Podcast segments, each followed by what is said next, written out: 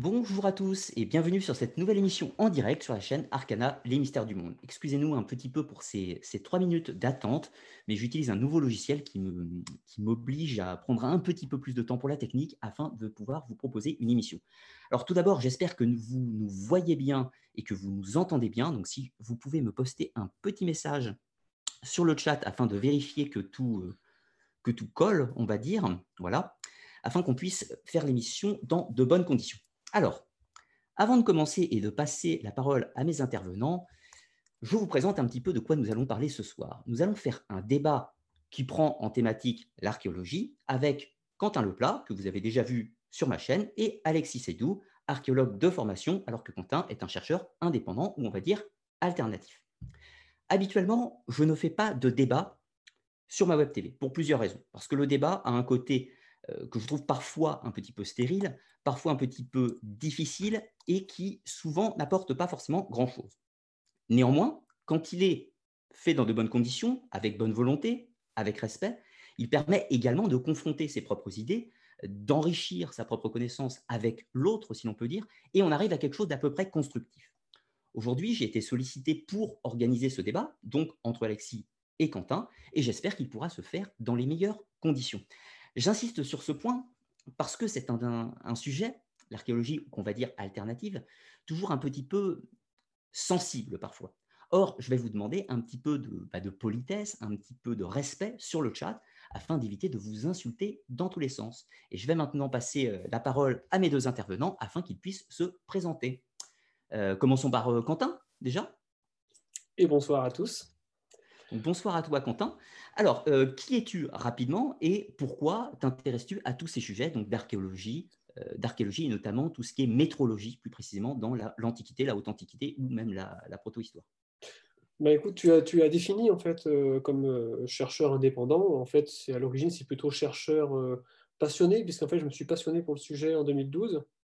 Et donc, en fait, ça fait sept ans que ça occupe mon temps libre, en fait, beaucoup mon temps libre. Et donc, euh, un jour, il a fallu que j'ose partager un petit peu le fruit de mes réflexions. Et euh, ce faisant, ça m'a permis de, de confronter, de discuter et de rencontrer des gens. Et donc, petit à petit, d'avancer euh, et de progresser et de pouvoir améliorer petit à petit les, les réflexions. Et donc, il arrive régulièrement en fait, que je poste des choses en fait, qui sont le fruit de mes recherches et euh, je sais très bien qu'elles sont euh, un peu à contre-courant en fait de ce qu'on voit, ce qu'on dit officiellement de l'histoire. Et ce que je trouve regrettable en fait, c'est qu'on ne peut pas en discuter globalement. Il n'y a jamais de discussion de ça. Et donc, euh, je suis vraiment content qu'on puisse ce soir en fait échanger sur le sujet parce que régulièrement en fait, ça arrive qu'on m'envoie des messages euh, et jamais il y a vraiment d'échange réel avec les gens. C'est-à-dire sur le terrain, euh, il m'est arrivé de rencontrer des, archéologues et d'essayer de discuter, mais très rapidement, en fait, euh, on ne souhaite pas discuter. D'accord. Donc, bah, voilà, en fait, je, suis donc un chercheur alternatif, comme tu l'as dit, et, et, et je ne sais pas ce que je peux préciser d'autre, en fait, sur le, pour me présenter en fait, hein, tout simplement. Bah, écoute, c'est déjà, déjà pas mal pour qu'on cible un petit peu qui, qui, tu es. Je vais passer maintenant la parole euh, à Alexis parce que les gens ne te connaissent pas forcément sur ma chaîne, donc euh, que, tu puisses nous dire un petit peu d'où tu viens, quel est ton parcours et pourquoi tu es là ce soir euh, pour débattre avec, avec Quentin. Alors donc je suis Alexis Sédou, je suis moi historien et archéologue, hein, j'ai les doubles, doubles formations. Euh, j'ai un parcours, en fait, j'ai repris mes études il y a, une grosse dizaine d'années hein, pour, euh, euh, choisir ce que j'aime faire, c'est la recherche en histoire et en archéologie. Hein. C'est vraiment mon, point principal. Je suis passionné par, ce que je fais. je, moi, je suis plutôt spécialisé sur les périodes médiévales au Moyen Âge et Antiquité. Hein, c'est ce qui m'a le, plus intéressé. et je travaille toujours dessus. Et je suis d'abord ravi de, pouvoir être sur cette chaîne. Je remercie d'abord Ludovic hein, de nous accueillir hein, dans ce débat, ce qui est toujours déjà une chose agréable, hein, dans de très bonnes conditions depuis le départ. Et je suis assez content euh, également de, parler euh, avec, avec Quentin Leplat, euh, sur lequel, avec lequel nous avons eu quelques passes d'armes à travers des, messages, hein, qui sont des choses logiques entre, entre chercheurs, et, avec lequel, effectivement, je suis ravi de discuter sur des questions de méthode essentiellement, parce que je ne crois pas tellement qu'il y ait des, chercheurs alternatifs ou pas alternatifs, je crois qu'il y a des méthodes de recherche essentiellement, que ces méthodes de recherche, c'est ça qui est essentiel dans le, dans le travail sur les sciences anciennes, de l'histoire, de l'archéologie, de l'histoire de l'art. Je crois que c'est ça les éléments principaux. D'accord, bah écoute, merci pour cette, euh, cette, présentation. Je trouve ça intéressant ce que tu as dit sur le fait alternatif, officiel, etc. Je pense que c'est un petit peu stérile de catégoriser l'archéologie en une officielle qui n'existe pas en soi, et alternative, il n'y a pas d'alternative, on fait de l'archéologie ou on n'en fait pas. Et d'où l'émission de ce soir, ce qui vous, ce qui vous oppose peut-être, on va parler des définitions, des méthodes et des sources dans le cadre de cette recherche archéologique. C'est ce qui vous a opposé. Bien sûr, il y aura quelques illustrations par des, cas concrets, quelques exemples, bien évidemment, pour pouvoir étayer un petit peu vos dire. Alors, du coup, bah, je vais directement euh, pas faire euh, attendre notre public et je vais vous passer la parole. Euh, je, pense que je vais te donner la parole à toi, Quentin, peut-être en premier, sur le point que c'est toi qui proposes quelque chose de plutôt novateur et c'est plutôt Alexis qui est en opposition avec tes, avec tes idées ou inversement. Donc, en gros, vous faites comme vous voulez. Mais oui, donc je suis, je suis d'accord effectivement sur le fait que c'est plus une question en fait de comment est-ce qu'on regarde les choses et comment on va se peut-être les étudier en fait. Effectivement, je pense que tu as raison Alexis quand tu évoques l'idée qu'il n'y a pas de, je dirais, de chercheurs euh, officiels, de chercheurs alternatifs. Il y a effectivement des façons d'aller étudier en fait le terrain et d'étudier les, les choses. Et je pense que c'est effectivement là où moi, effectivement, j'ai envie d'un peu d'attirer un petit peu l'attention. C'est que je pense qu'il y a effectivement des choses sur lesquelles on est passé à côté. Et alors, à passer à côté pour plein de raisons, on pourrait évoquer, mais sûrement qu'on les évoquera dans, la discussion. Et effectivement, euh, moi, la chose, ce qui m'a fait démarrer dans cette recherche, en fait, c'est euh, la métrologie et vraiment les, relations mathématiques et métrologiques entre coudée et maître. Coudée royale égyptienne, je parle. Très bien, ça, me paraît, une, très bonne chose, mais, j'aimerais bien avoir déjà une définition de la métrologie, et spécialement de la métrologie historique. Parce que effectivement, c'est là où vous, vous, mettez en avant. Qu'est-ce que vous appelez, vous, la métrologie? Et spécialement, qu'est-ce que vous appelez, vous, la métrologie historique? Parce que les questions de méthode, c'est d'abord des questions de définition, de précision de, ce qu'on utilise comme, comme terme et d'objets que l'on travaille.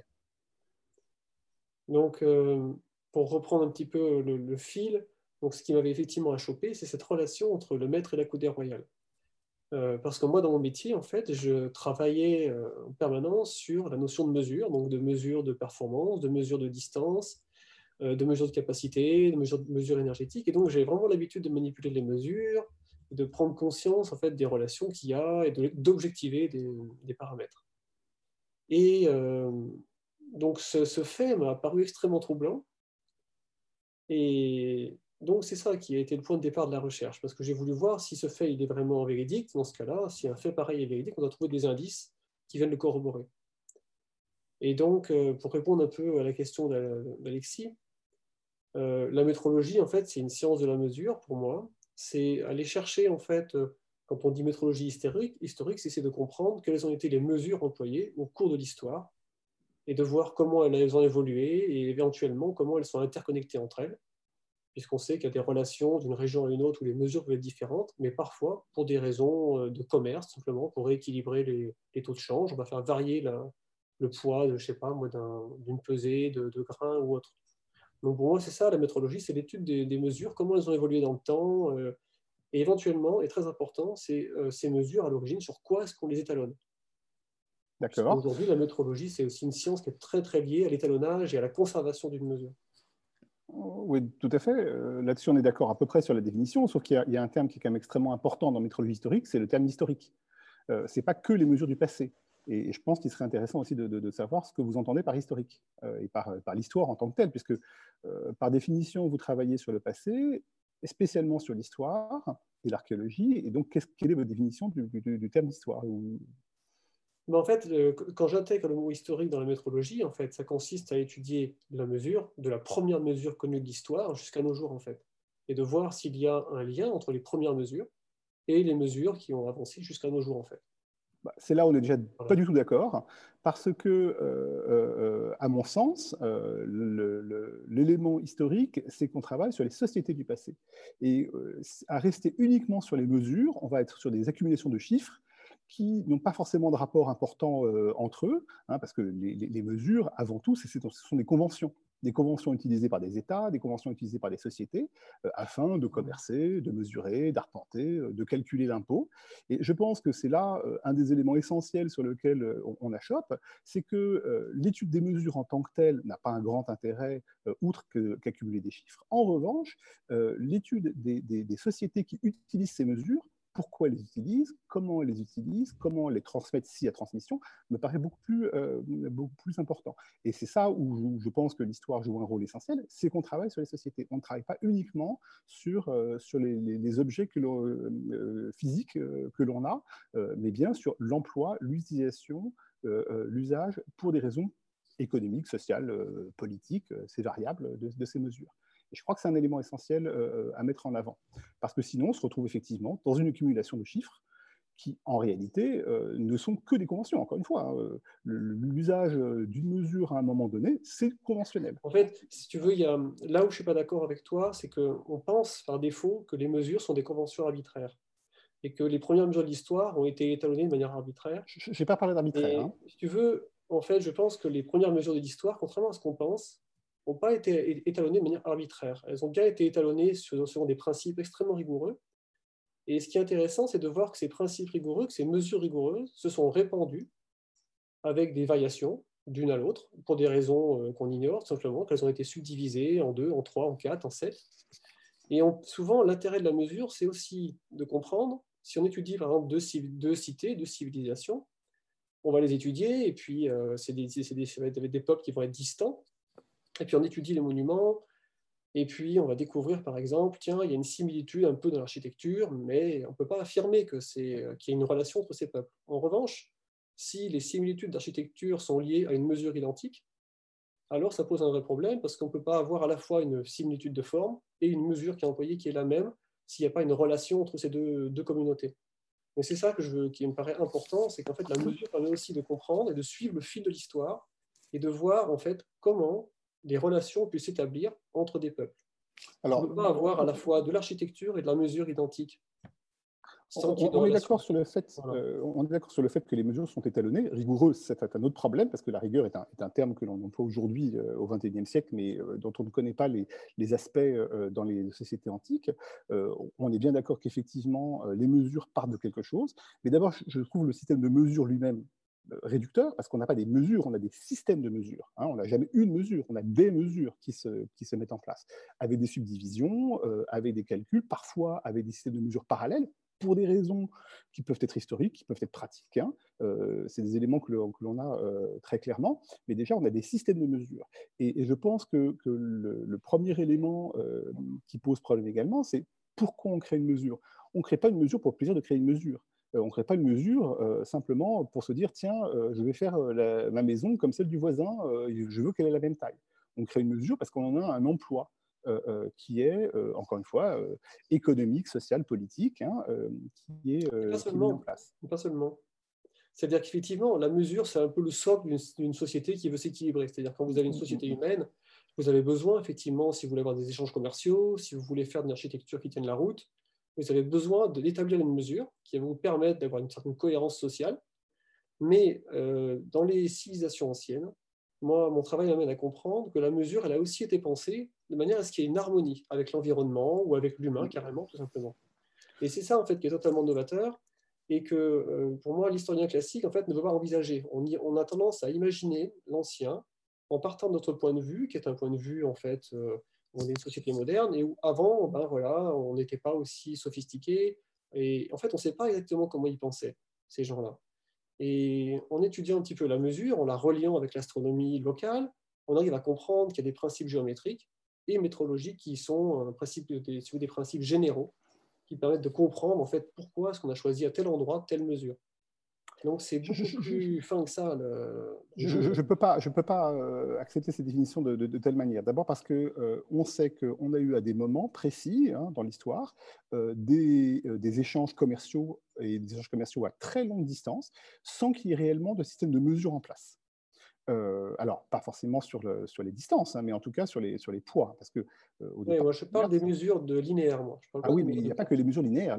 Encore une fois, on parle bien de système de mesure. Et c'est ça qui est important, parce qu'il euh, il faut bien imaginer que si on commence à avoir des mesures linéaires, on a les autres mesures ensemble. Et que on, était au départ sur les questions économiques et sociales. Hein, je prendrai la question politique après. les premiers éléments qui sont importants pour les mesures, c'est les moments où il y a des échanges. Et on sait qu'au moins alors probablement avant, mais on a une certitude à partir du moment où on est société du bronze, euh, euh, on a forcément des questions euh, d'échange parce que du cuivre, bon, le bronze c'est cuivre plus, plus, ou, cuivre plus arsenic, bon, peu importe, mais du cuivre on en trouve beaucoup, de l'étain plus difficilement. Donc on sait très bien qu'il y a des routes commerciales de l'étain qui se mettent en place.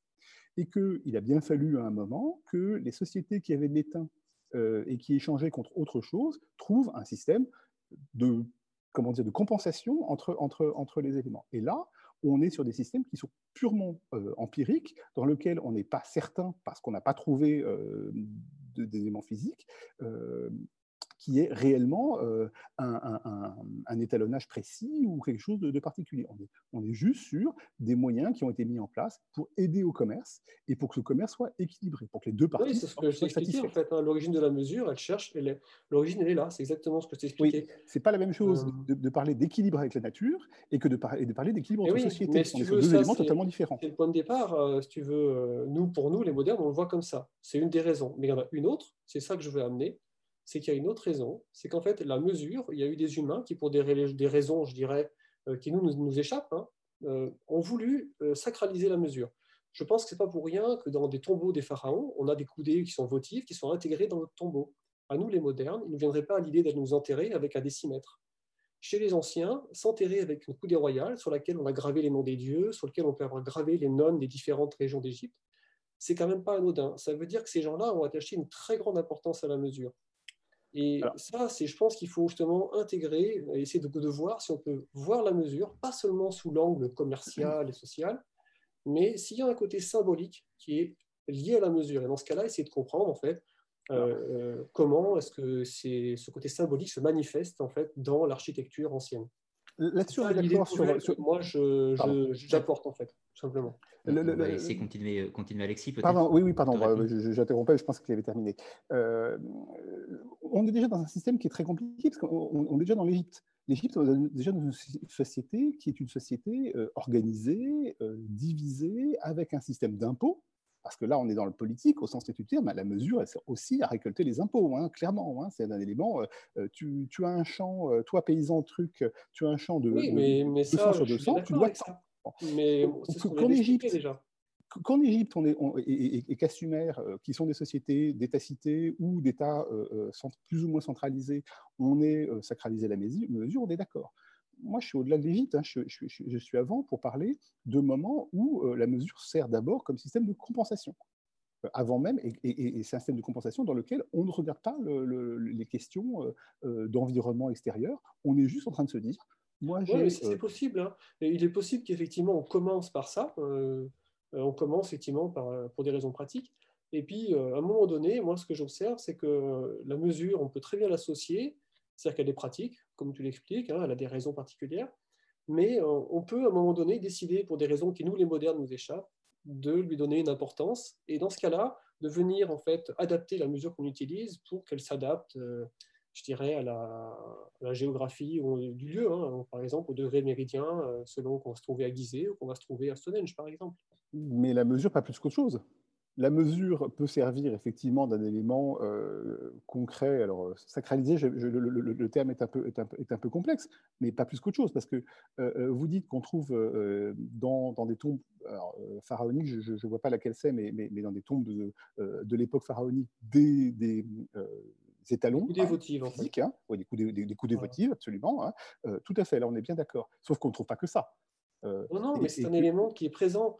Et voilà, mais il n'est pas, plus présent que des statuts votifs ou, ou, les restes. Donc c'est un élément de plus de la société. C'est pas un élément qui structure la société.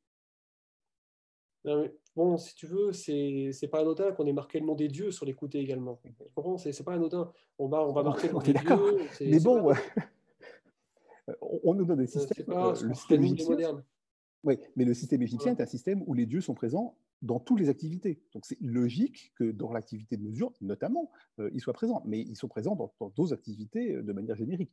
Ce n'est pas une, caractéristique de la mesure euh, qu'on ait noté les, dieux sur les distances. C'est un, un, système de, peut-être peut-être au-delà de la convention, là, je, suis d'accord. je pense qu'effectivement, Thoth, par exemple, Thoth, qui était considéré comme le dieu de la mesure, c'était un dieu en fait qui était très important en Égypte, c'était un dieu de la science, c'était le dieu arpenteur, et c'est lui qui était censé euh, orienter les temples, euh, mesurer les distances entre les différentes nonnes d'Égypte, etc. c'est un dieu gardien de la mesure. Donc parmi les dieux égyptiens, il y en a un qui est le gardien de la mesure. Oui, oui. Donc c'est on, est d'accord. C'est vraiment révélateur de l'importance en fait de la mesure dans les sociétés anciennes. C'est là où je ne suis pas tout à fait d'accord, parce que euh, Thoth est un dieu important, on, est, on, se l'accorde, hein, et c'est un dieu dont on, retrouve un certain nombre de, de, mythes importants. Sauf que Thoth n'est pas un dieu souverain c'est pas euh, c'est pas Horus de l'ancien empire, euh, c'est pas Amon-Ré, euh, c'est un dieu qui a son importance dans le système économique égyptien, mais il ne prend pas une position de protecteur du pharaon, par exemple. C'est pas c'est pas juste un scribe, si tu veux. Ça ah, non, c'est pas juste un scribe, mais enfin c'est pas le seul dieu. Dans ce cas-là, effectivement, les dieux des noms ont tous une importance parce que chaque nom, donc chaque région égyptienne, a son propre dieu et son propre temple du dieu. Oui, mais en fait, on est d'accord sur le point en fait que la mesure en Égypte, elle a une importance et qu'elle a été sacralisée. Ah ben ça, oui, mais une importance. Juste, on n'a pas, on n'a pas la même idée de l'importance. C'est-à-dire que euh, vous mettez en avant une importance euh, religieuse et sacrée. Moi, je mets d'abord une importance économique et sociale, ce qui n'est pas tout à fait la même chose. Encore une fois, ça revient à ce que je disais au départ. Hein. Euh, l'étude de l'histoire, c'est l'étude des sociétés. Et la mesure, ça fait partie, c'est une des parties de l'étude de la société, avec parfois des aspects religieux, mais c'est d'abord euh, un, système de, mesure, de, mesure, effectivement, euh, c'est d'abord un système euh, qui permet aux sociétés d'organiser leur économie, leurs impôts, oui, mais ça, on a déjà leur bornage. Mais c'est c'est pas là le cœur du sujet sur lequel je, je vous amène en fait. Hein. Mais justement, je, me permets de voilà. un petit peu. là, on fait un petit peu le tour de, de toutes ces définitions, de l'importance du rôle de la, de la mesure dans les sociétés. Euh, je partage certains points sur le côté sacré, mais il n'y a pas que la mesure qui est sacrée. Ça n'empêche que c'est un élément qui, est important, puisqu'on on, a souvent ces sept arts libéraux avec la géométrie, l'art de Clyle, etc. Tout ça. On, parle souvent de la mesure, et c'est vrai qu'on l'associe aux religieux dans des époques, ça c'est bien certain. Mais allons un petit peu plus loin. Euh, sur les méthodes, c'est-à-dire que vous n'avez pas forcément les mêmes définitions, mais comment vous allez organiser vos méthodes pour utiliser les données, en fait? Quentin, vous voulez commencer Vous voulez que je commence? Alors, moi, euh, si vous voulez que j'explique ça, il faut que je l'illustre. Donc, il faut que j'ouvre un PowerPoint et que je vous explique. Mais avant de le faire, je vais vous donner quelques notions et après, je vais vous le montrer par une illustration. En fait, euh, quand j'étudie un site ancien, un site mégalithique ou des pyramides ou même euh, Baalbek, encore Pat, la première chose que je fais, c'est je regarde où vont être les levées et les couchers solaires et lunaires. Donc je regarde à cette latitude sur Terre, à quel va être l'azimut du solstice, l'azimut du lever de lune mineur et majeur? Donc ce n'est pas n'importe quel astre, c'est le Soleil et la Lune, ce sont des astres fondamentaux pour l'homme qui vit sur Terre. Une fois que j'ai repéré ça, je regarde si l'azimut en question correspond à une figure géométrique. De manière redondante, on constate que les figures géométriques qui apparaissent sont des systèmes modulaires carrés, double carré, triple carré, ou des triangles pythagoriciens. Et ça, c'est ce qu'on observe en fait quand on se met à étudier les sites anciens, et c'est ce qu'on appelle l'astrogéométrie, c'est-à-dire qu'officiellement, on est tous à peu près d'accord pour dire que les temps sont orientés souvent sur l'équinoxe, sur les solstices, etc. Alors, attendez, je, pas vu. Euh, pardon, pardon. Je, sais bien, mais je, suis obligé, de vous arrêter un instant. je termine parce qu'on m'a demandé d'expliquer. D'accord, mais j'ai besoin de vous expliquer d'abord le terme d'astrogéométrie. Parce que c'est un terme que vous employez et que, vous sortez comme ça du chapeau. Je voudrais bien que vous l'expliquiez. Justement, c'est ce que je suis en train de vous faire. Ce qu'on n'a pas vu, c'est que. Alors, l'astronomie, en fait. Ce que, ce que je propose, Quentin, c'est on accorde 30 secondes de réponse, Alexis. Tu peux continuer ton raisonnement après, peut-être. En fait, je vais vous l'expliquer, c'est ça hein, l'idée. Comme vous voulez. Hein. Non, non, non, je, vais vous partager pour vous montrer ce que c'est que l'astrogéométrie. Voilà, c'est ça que je voudrais, je voudrais, comprendre. Et après, je reviendrai sur ce que, ce que Quentin a dit euh, sur, sur ces méthodes. Ah. Alors, donc là, j'ai partagé un écran normalement qui doit s'afficher. Hop. Alors, par contre, je vous ai vous au milieu. Euh, attendez, ça revient en arrière. Je n'arrive pas à retrouver mon diapo. voilà. Donc le principe, ce que j'expliquais, c'est qu'on regarde à l'horizon où vont se lever le lever de soleil et lunaire. Donc on a une ligne d'horizon et on a construit un monument. Et donc les positions du soleil extrêmes, donc au solstice, elles vont marquer un angle. Et les positions lunaires vont également marquer un angle.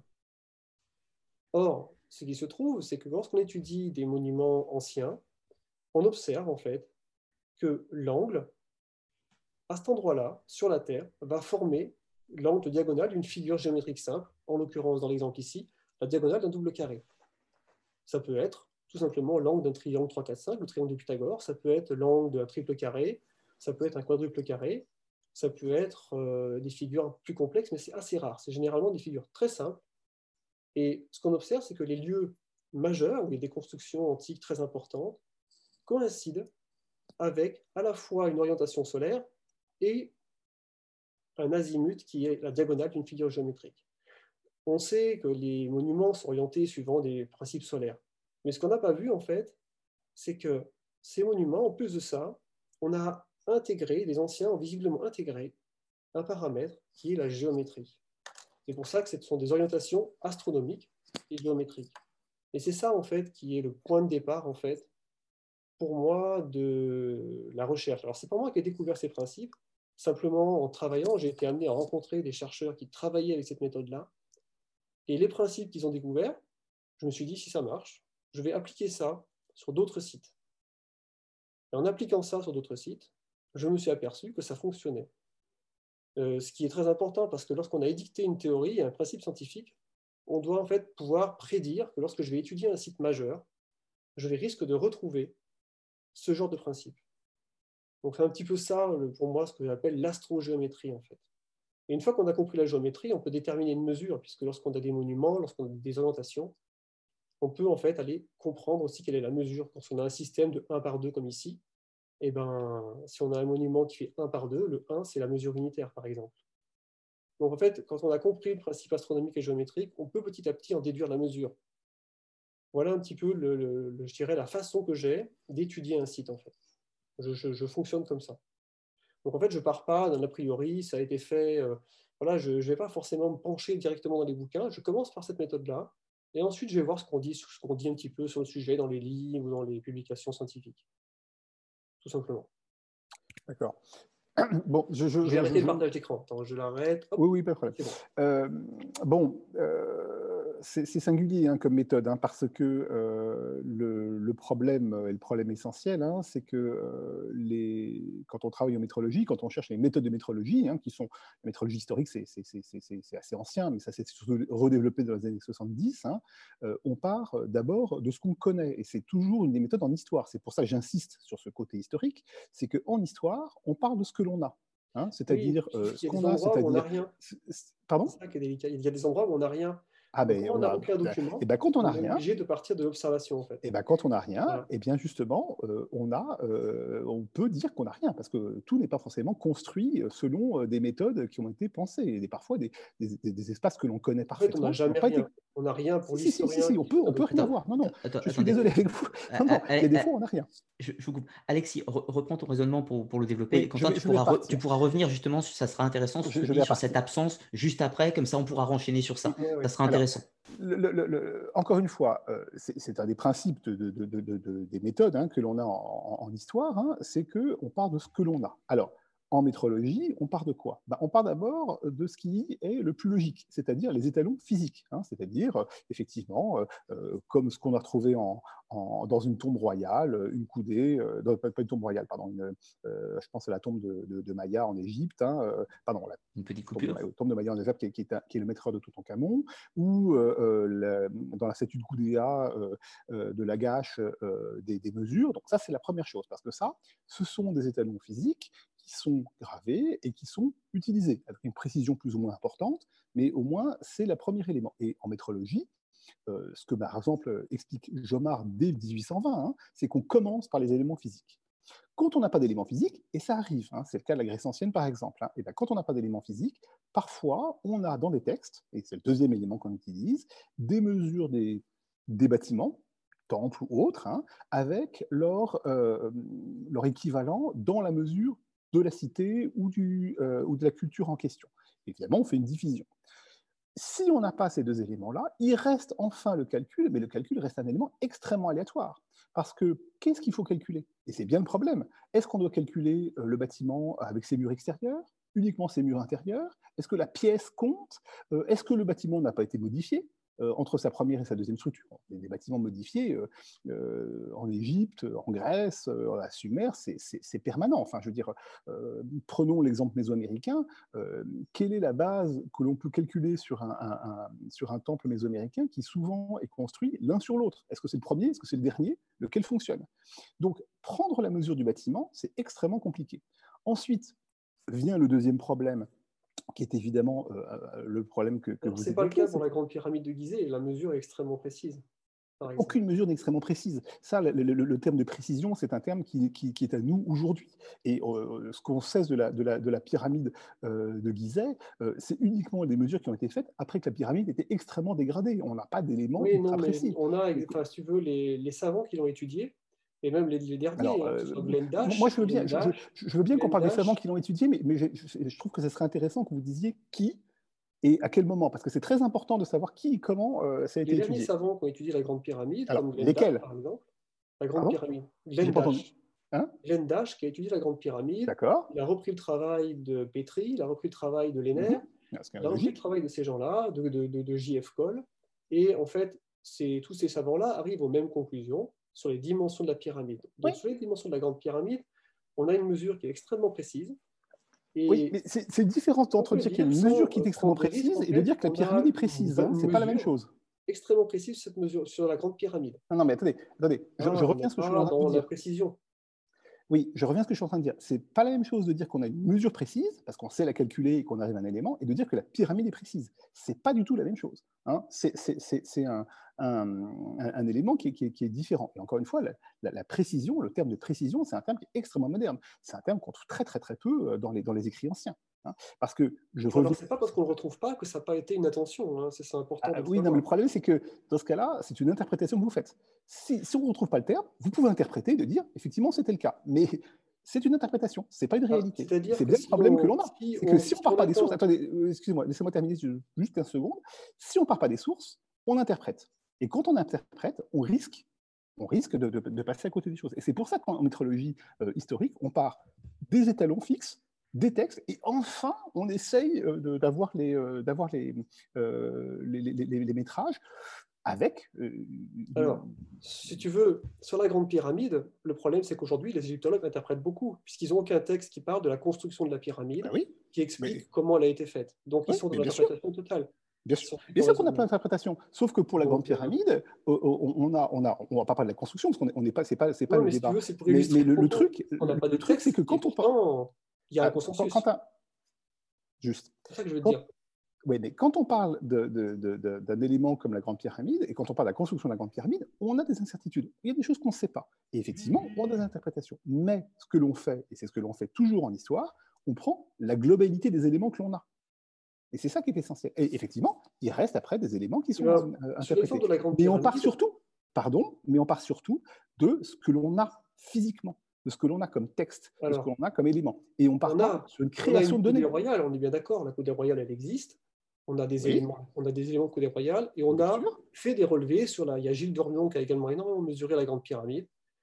Et tous les gens qui ont fait des études poussées sur la Grande Pyramide sont d'accord pour dire qu'on a une coudée royale précise qui a été employée, 52-36, plus ou moins. Alors, 52-36, euh, non, 52-36, on ne va pas rentrer dans les débats de chiffres. Hein. Euh, on ne va pas rentrer dans les débats de chiffres, mais on va repartir. Attendez, Quentin, on va partir dans, Quentin, on va pas partir sur les débats de chiffres, mais c'est là où j'insiste sur les méthodes.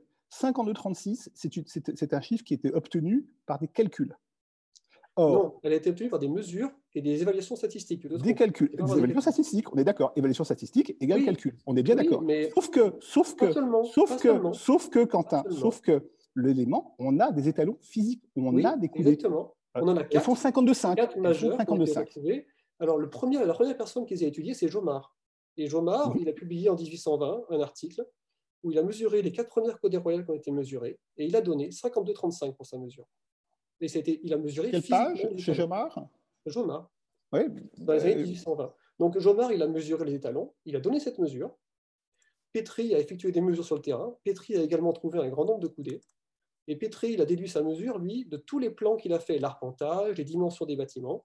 Et ce qu'il a fait comme travail est venu coïncider, et c'est venu coïncider, si tu veux coïncider, confirmer la mesure de la coudée royale que Jomard a mesurée. Le, truc de Jomard, le, truc de Petri, c'est que Petri calcule en inch, c'est que le truc, c'est que Petri calcule en inch, il, il, il, part de la, de, la, de, la, de, la chambre, de la chambre du roi, et que si, on divise, si, on divise, euh, Petri, on a 50, 52,4. Et moi, je me réfère à un travail qui a été fait récemment, parce que tout ça, c'est des travaux assez anciens, hein, qui, qui, comptent, hein, qui existent, hein, sur lesquels on se sert, parce qu'on fait l'historiographie. Mais euh, lorsque l'on reprend aujourd'hui les travaux qui ont été faits euh, sur les mathématiques égyptiennes, je cite, c'est un, un, ouvrage que j'ai mis en référence, Haute Gros de Belair, qui, qui a fait un gros travail euh, d'archéologie égyptienne. Elle donne le chiffre de 52,5 hein, pour, euh, pour, la coder, pour la coder, avec une petite variation, hein, et pas de 52,36. 52,5, si tu veux, c'est là où je ne suis pas d'accord avec ces égyptologues. En réalité, euh, les égyptologues choisissent cette mesure-là parce qu'ils n'ont pas du coup à discuter de la précision de la mesure de la coudée royale. Mais parce qu'il n'y a pas de. En fait, si tu veux, c'est comme si, en gros, ils ont retrouvé des coudées. Il y a eu quelques coudées qui ont pu être altérées, abîmées. Et donc, euh, on ne veut pas admettre que les Égyptiens aient eu le souci d'étalonner la mesure. Donc, on dit les Égyptiens n'ont pas été précis, ils ont une mesure de 52,5, etc. Il n'y a, à mon avis, pas de difficulté à montrer que la coudée a mesuré 52,36, plus ou moins, je vais t'accorder un dixième de millimètre. Alors, je ne suis pas du tout d'accord sur les méthodes, encore une fois. Parce que, pardon, pardon, également Newton qui avait également proposé ça avant même qu'on découvre la coudée royale. Et Newton l'avait déduit en mesurant la grande pyramide. Donc, en fait, euh, nier la précision de la coudée royale à 52,36 plus ou moins un dixième de millimètre, c'est pas du tout, je dirais, une démarche euh, scientifique. On n'est pas du tout dans quelque chose de scientifique. On est dans quelque chose d'approximatif. Et là, on n'est plus dans la métrologie. Si on introduit des marges d'erreur colossales, on n'est plus dans la métrologie et on refuse de débattre en fait de la précision de la métrologie. Alors, il y a, deux, petits aspects. Ce que je veux euh, te montrer, parce que euh, moi, je vais te montrer comment, en fait, le... il faut que j'illustre en fait ce que j'ai expliqué sur la. je vais revenir d'abord sur la métrologie, la pression de la métrologie, là, parce que c'est un élément qui est très important, parce qu'on est de nouveau sur ces questions de méthode.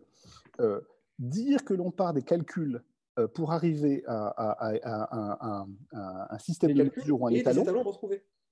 Alors, Dire qu'on parle des calculs, euh, parce que vous, dites euh, Newton a calculé à partir de, parce que Petri est à partir de, euh, c'est déjà inverser la métrologie. C'est déjà inverser la métrologie. Le deuxième élément, c'est que euh, si euh, des gens comme Aude de Groot-Belair, comme euh, Dieter Arnold, hein, je, cite un deuxième, un, deuxième travail, Dieter Arnold, il a fait un énorme travail sur la construction des, des, bâtiments à l'époque, l'ancien Empire et Moyen Empire. Hein, j'ai lu, son, lu son document. Eh bien, Dieter Arnold, 52, 32, et 52, 32, 9 au maximum. C'est sa marge d'erreur. Aude de Belair et, et, l'autre, et, Dieter Arnold, hein, ils sont toujours sur des 52,5. Et Dieter Arnold, travail est sur 52,32 et 52,39. Oui, mais vous voyez, la marge d'erreur, elle, est, importante. Et, les chiffres qui sont, et les chiffres qui sont que vous donnez, la marge d'erreur maximum. Oui, mais le problème, c'est que les chiffres que vous donnez de 52,36, c'est un chiffre qui, qui, qui, qui c'est un chiffre qui est un petit peu dérangeant, je comprends bien. Il n'est pas dérangeant, il, est juste incorrect. Parce que si on l'accepte, ce chiffre-là, même avec une marge d'erreur de ne serait-ce que, je dirais, plus ou moins un millimètre, si on l'accepte, si on acceptait 52,3 plus ou moins un millimètre, en réalité, on est en difficulté pour expliquer les relations métrologiques entre le mètre et la coudée ah, oui, coïncidence. On, va y revenir. Alors, ce que, je, ce, que, je ce que je tiens à montrer, pour terminer sur l'astrogéométrie et la relier à la mesure, c'est justement comment elle s'applique en fait sur le, plateau de Gizeh. C'est extrêmement simple. Donc, je vais partager l'écran. Il y a trois diapos, il y a deux diapos à regarder. C'est plutôt simple. Alors. Vous pouvez intervenir hein, pendant la diapo. De toute façon, c'est pas oui, oui, partage, tout, le monde, tout le monde peut parler. Hein. Alors, est-ce que ça fonctionne pour vous? Oui, oui, on, a le visuel, c'est bon. en fait, ce que je voulais vous, là où je voulais vous montrer, en fait, c'est qu'à Gizeh, on a quand même des choses intéressantes, puisque lorsqu'on étudie euh, à la latitude de la Grande Pyramide et qu'on cherche à connaître l'angle solsticial, l'angle solsticial à l'époque de la construction, je parle bien de l'époque de la construction, c'est-à-dire en moins 2005, moins 2006, lorsque vous êtes au pied de la Grande Pyramide et que vous allez regarder les levées au solstice, ça va être un angle de 28,07 degrés par rapport à l'Est. Et ça, on peut le vérifier avec les logiciels que j'ai mis. J'ai joint un lien avec un logiciel d'astronomie qui est très pointu, qui permet de mettre la date, qui permet de mettre la latitude du lieu, et également de tenir compte d'autres paramètres qui être la température de l'air si vous voulez, mais ça n'aura pas une grande influence.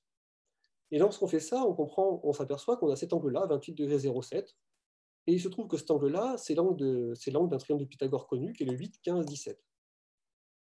Alors peut-être que ça ne vous parle pas, mais c'est un triangle du Pythagore en nombre entier. C'est le troisième triangle, le 3, 4, 5, le 5, 12, 13 et le 8, 15, 17. La coïncidence étrange, pour certains, pour moi, ce n'en est pas une, c'est que les deux chaussées qu'on a ici, de Kefren et de, et de, elles sont orientées, si on traçait les angles, toutes les deux forment les diagonales d'un quadruple carré. Or, la somme des deux angles fait exactement 28 degrés 07. Donc en fait, ici, si on prend l'angle d'ouverture des deux chaussées, c'est exactement l'angle solsticial. Et ce qui est très intéressant, c'est que si on relie en fait la mesure en fait, du degré de méridien à la, latitude de la Grande Pyramide, c'est-à-dire qu'à 29 degrés, 9 et quelques de latitude, le degré de méridien sur Terre, il a une certaine longueur. Elle va être variable selon là où on se trouve sur la Terre. À le degré de méridien, c'est 30,8 mètres. La seconde, pardon, la seconde d'arc. Donc une seconde d'arc à c'est 30,8 mètres.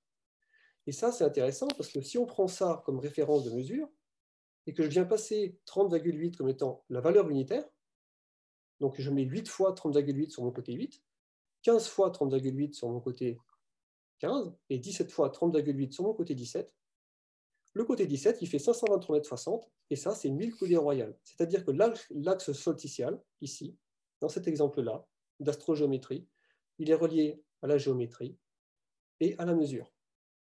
Donc là, c'est comme ça en fait que je, que je vais étudier les sites. Et ça, c'est un fait qui est extrêmement intéressant parce que ça montre qu'on a une mesure de la Terre, qu'on a relié à l'astronomie et qu'on a relié tout ça à la mesure de la coudée royale égyptienne. En fait, c'est ça la façon que je vais avoir de procéder. C'est là-dessus en fait que moi je travaille. Je ne suis pas forcément dans la même approche que Alexis, qui va plus être historien et travailler sur les textes, et donc qui va travailler, je dirais, avec une sorte de charte, une sorte de consensus autour de lui ou de cadre, je ne sais pas comment on peut définir ça. Je pense que euh, Alexis va, répondre lui-même. Voilà, c'est ça en fait. Que le, le, définir. Le cadre en fait de, de, de, par ta formation. Et moi, je trouve que c'est très intéressant. Tu as forcément énormément de bases, des, des, tas de connaissances qui vont être très pertinentes pour ton travail. Mais moi, en fait, mon idée, mes observations, c'est d'ouvrir un tout petit peu ce champ vers des choses que nous considérons impossibles, nous les modernes. je, me, mets dedans parce que j'ai également considéré tout ça impossible à un, moment donné. Hein. Avant de me lancer là-dedans, j'ai considéré tout ça comme étant farfelu. Mais euh, il y a un moment. Quentin, je, vais être obligé de te, couper un petit instant pour revenir vraiment aux méthodes. Parce que là, là on s'égare à, le, pourquoi on en est tous arrivés là. Je pense que c'est intéressant, mais là, on va essayer de se concentrer vraiment sur la méthodologie, sur son, son efficacité ou pas, etc. Est-ce que tu as compris, Ludovic Oui, oui, j'ai suivi les raisonnements, mais comme je me suis engagé au cours de cette émission, moi, je ne donnerai pas parti. C'est euh, important de rester. ce qui est important, c'est vraiment rester sur la méthode. Ce que je vous ai montré là, en fait. Ce que vous avez compris, la relation entre la mesure du degré de méridien local, l'angle solsticial et le lien avec la coudée royale. C'est quelque chose d'extrêmement simple. Et c'est ça, en fait, moi, le principe de l'astrogéométrie. Tout simplement. Ce n'est pas euh, quelque chose d'ésotérique. De, voilà, hein. C'est voilà, des choses vérifiables qu'on peut tester. Alors, trois choses. Euh, d'abord, euh, je, suis obligé, hein, je, suis désolé, mais c'est le côté pointilleux euh, des, de, l'historien, mais Dieter Arnold, il ne donne pas ces chiffres-là. Hein, c'est de page 251 de son livre Building in, Egypt. Hein, il donne entre 52, 53 à 52,9 pour la coudée royale. Donc déjà, ça pose un problème. 52,36, encore une fois, c'est un chiffre qui est choisi de manière relativement arbitraire, qui est repris par d'autres auteurs, notamment euh, Funkelet, on aura tendance à, parler, parce qu'il arrange dans des relations qui ont été créées ensuite. ça, c'est un autre problème. Deuxième élément, euh, l'astrogéométrie, euh, c'est quelque chose qui, qui, est assez difficile à fonder. Alors, les archéologues ont eu, beaucoup de mal, ont eu beaucoup de mal à justement travailler sur le rapport euh, entre euh, le, ciel euh, et, et, les humains, hein, parce que c'est une question compliquée, surtout à l'époque où il y a effectivement peu de textes. Parce qu'encore une fois, les archéologues, les historiens, ils partent, ils partent sur des choses concrètes.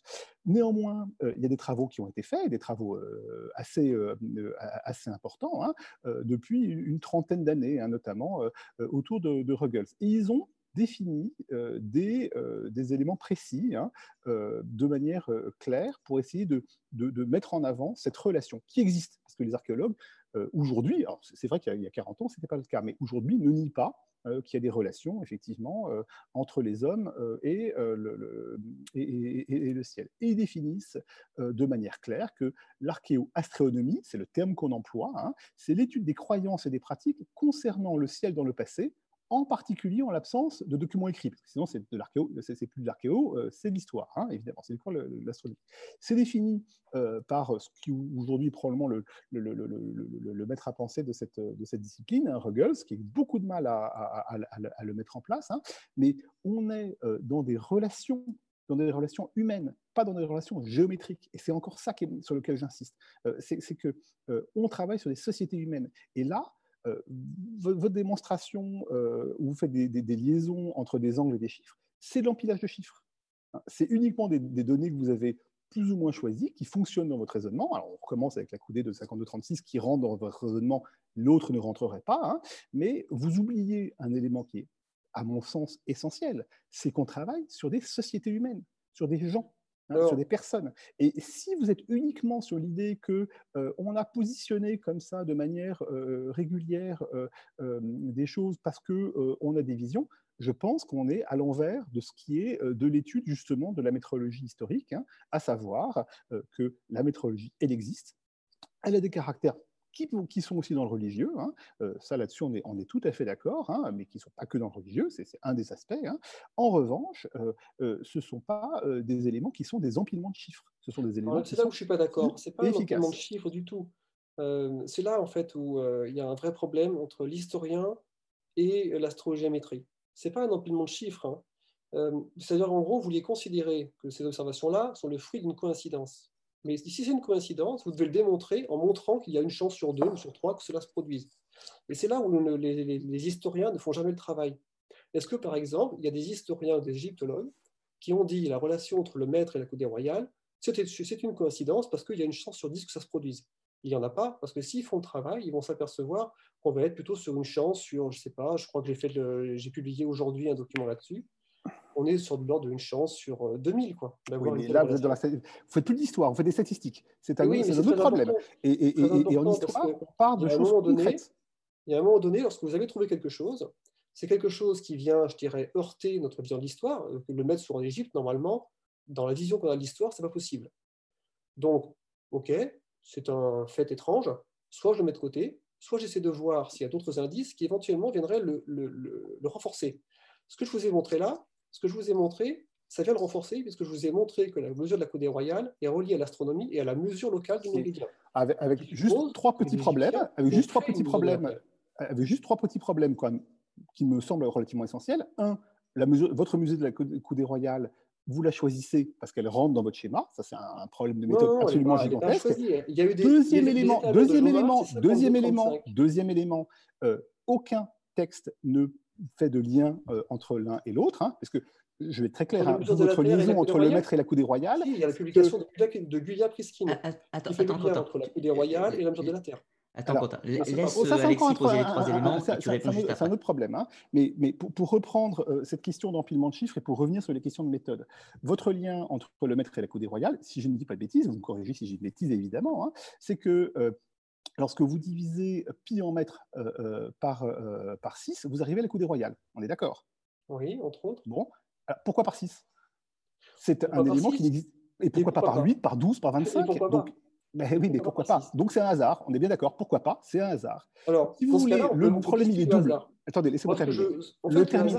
Ça, ça, va se mesurer dans ce cas-là. Bah oui, ça en fait, effectivement. Le problème, c'est que vous ne tombez pas sur les coudées royales.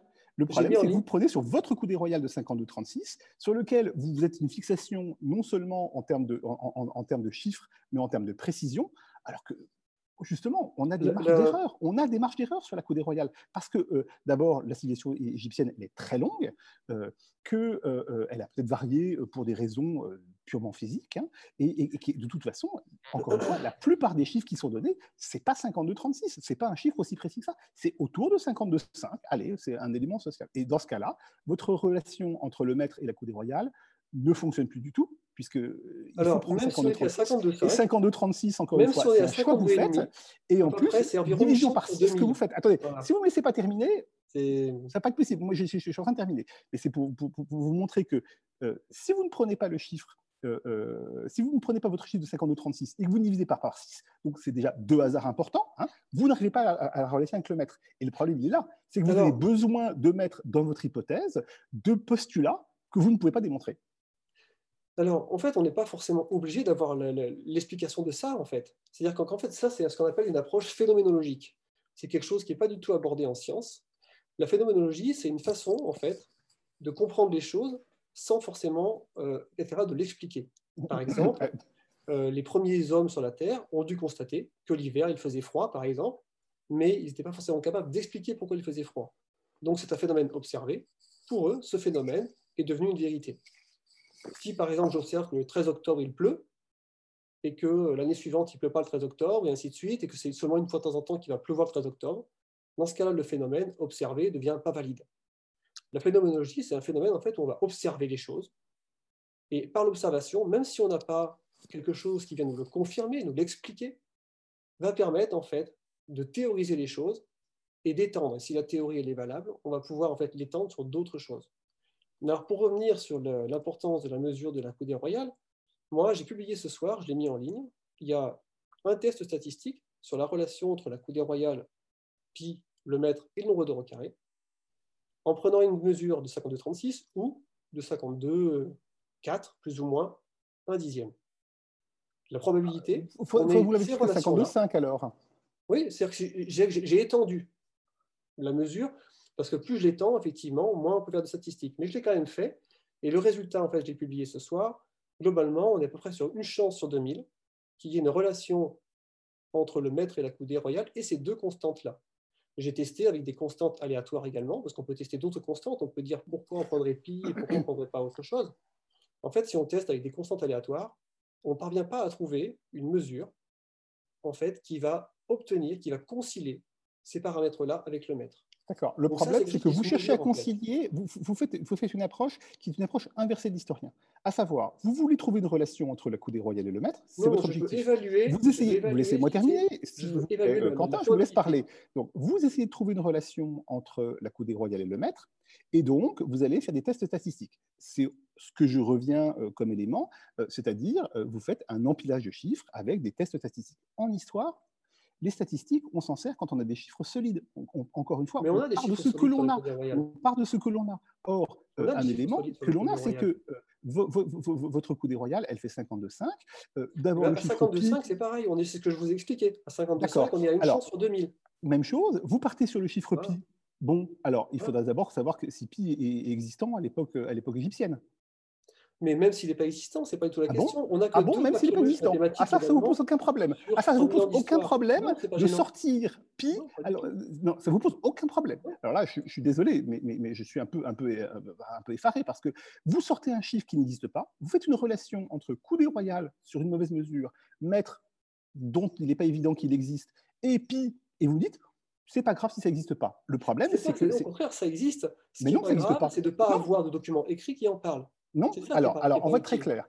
On va être très clair là-dessus. Euh, les, travaux sur les, sur les mathématiques euh, égyptiennes, c'est quelque chose qui est, euh, qui est assez connu. Hein. et, d'ailleurs, sur un, livre que, vous, que vous citez vous-même, hein, qui est le, travail qui a été effectué sur les, les, les, analyses. Il n'y a que deux documents hein, sur trois d'histoire. C'est le, livre de, le livre de Rossi.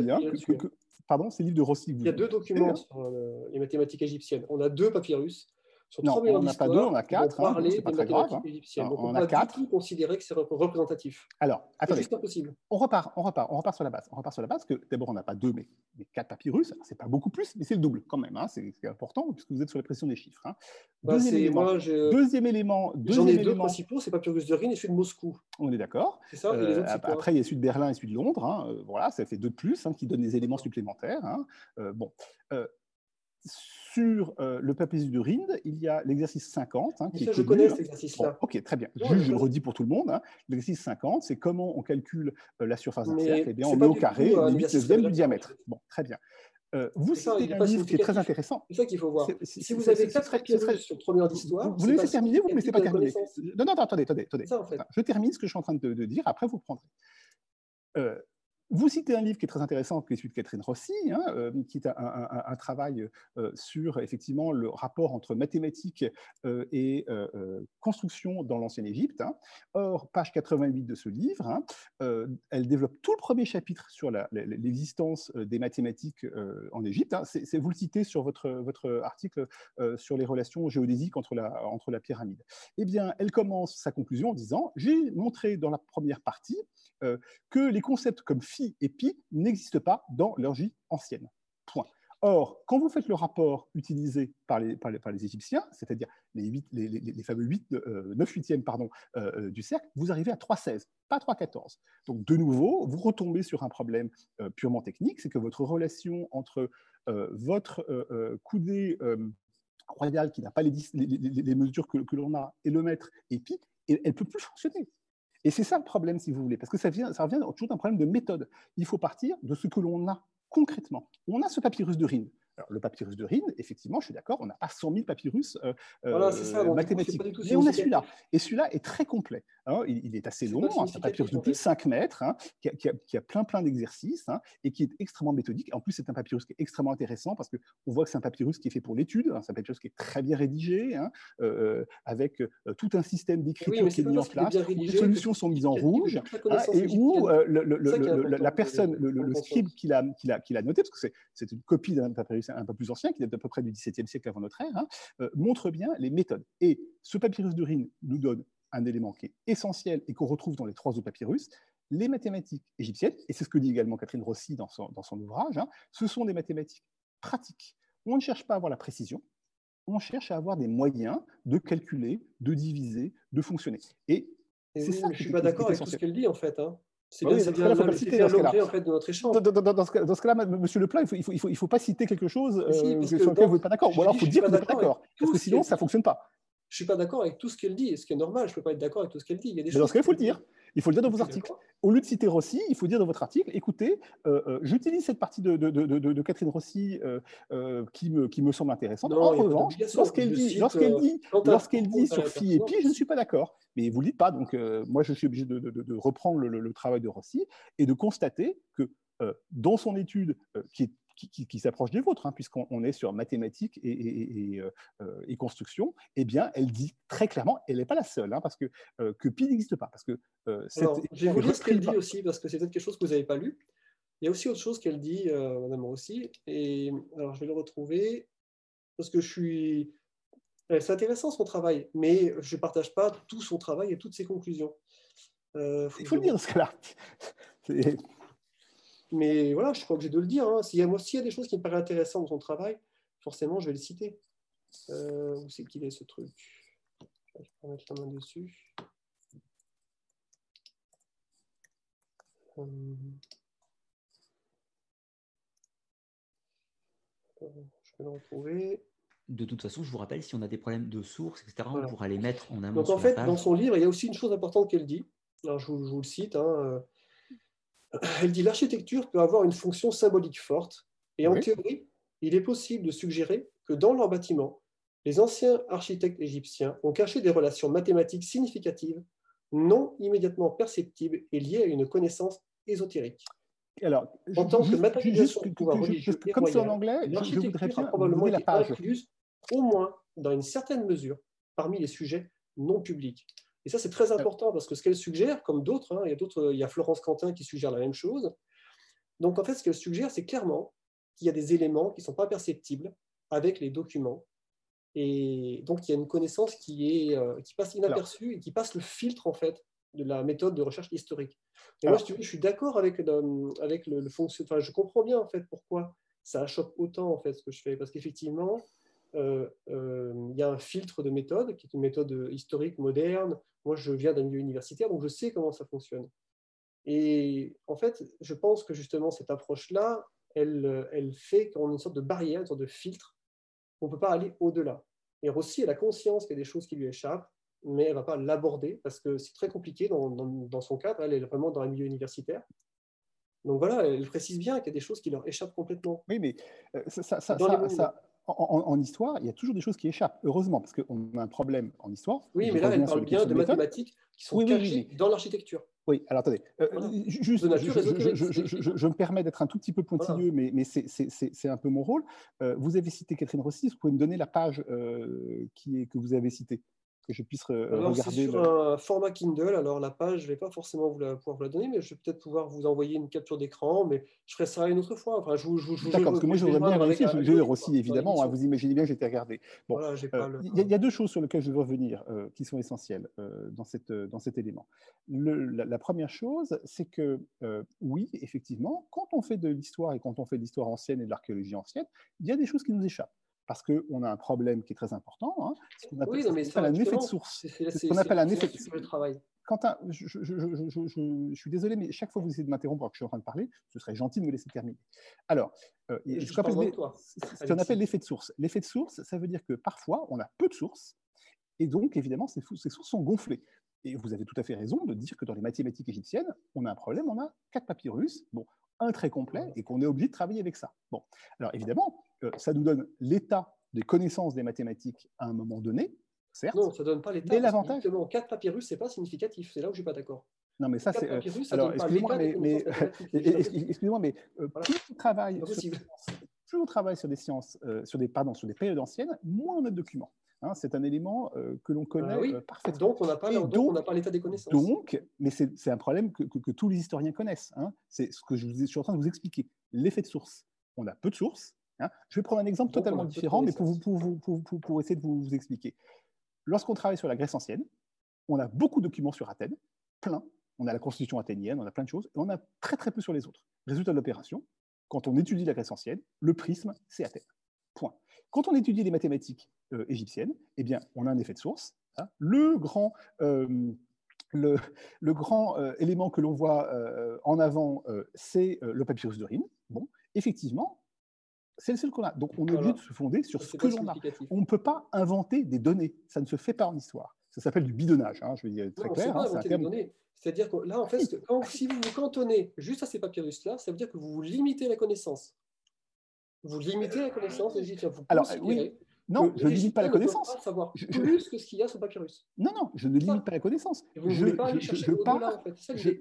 Non, non, non, non, non, non, non, non, bah, non, non, Quentin, Quentin on ne limite voilà, pas la connaissance. Ça, en fait. On sait Moi, que la connaissance des Égyptiens. Non, non, attendez, on recommence. On sait que la, la connaissance des Égyptiens, euh, c'est, euh, elle, est, elle, est, au moins de ce niveau-là. Voilà. On voilà. sait ça. Et ça, hein, c'est un élément. Elle est peut-être beaucoup plus grande. C'est ça, en fait, que je m'attache à montrer. On ne peut pas le prouver. Que j'ai montré dans euh, l'exemple. Mais, mais, on ne peut pas le prouver. Euh, mais si, ce vous que pouvez... je vous ai montré mais là. Non, mais non, on ne peut pas le prouver. Mais, si. mais non, je suis désolé. si vous voulez, moi, je ne cherche pas à te convaincre, toi. Ce que je sais, c'est que les auditeurs qui vont voir ce que j'ai montré, ce qu'on a vu tout à l'heure sur l'astrogéométrie et la relation, je, si veux, je m'inquiète pas. Je sais très bien que les auditeurs vont percuter et vont comprendre en fait que c'est un fait important.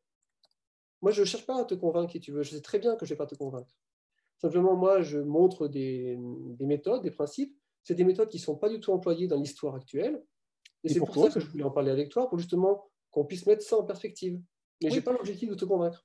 Mais, mais c'est bien, bien, le problème qui, qui, qui est là, c'est qu'elles que ne sont pas employées euh, dans l'histoire actuelle, et pour cause, parce que ce sont des méthodes qui inventent des données. Hein. c'est de, la fraude, euh, c'est de la fraude en histoire. En histoire, on ne peut pas inventer des données. mais l'histoire passe son temps à inventer des données. Ah bon? Bien ah sûr. ah bon, Alors, je, suis très, très intéressé ah. là-dessus. Par exemple. qu'on a des documents, par exemple, sur les mégalithes. Mais c'est pas l'histoire, c'est l'archéologie. C'est pas de l'histoire, c'est de l'archéologie. C'est une méthode différente. On parle pas de la même chose. Et moi, je parle d'archéologie dans ce cas-là. Ah bah oui, mais non, parce que le papyrus d'Urine, c'est l'histoire, c'est des textes. Mais la grande différence entre l'histoire et l'archéologie, c'est que l'un s'appuie sur les textes. Sur les, sur les mégalithes. De fait, tout ce que dans ce cas-là, on ne devrait pas en parler si ensuite on. Mais non, mais, mais, non, mais non, mais non. Encore une fois, vous êtes, vous êtes, à côté, vous êtes à côté des choses. Euh, les sciences historiques, c'est trois éléments. C'est l'histoire, l'archéologie, l'histoire de l'art. Chacun de ces éléments se sert de ses sources différentes. Et évidemment, avec des sources différentes, on a des résultats différents. Il est évident qu'on ne peut pas connaître que aussi bien. Euh, je termine. Tu le monument comme une source historique. Mais bien sûr, non, archéologique. C'est une source archéologique. Ah, pas une source historique. vois comme une source archéologique. Donc ah moi, je traite de sources archéologiques surtout. Alors, le dans ce cas-là, vous n'utilisez pas papyrus d'urine. Le papyrus d'urine, c'est une source euh, historique, puisque la différence essentielle, c'est qu'en histoire, on se sert des textes, en archéologie, des structures et des artefacts, de manière générique.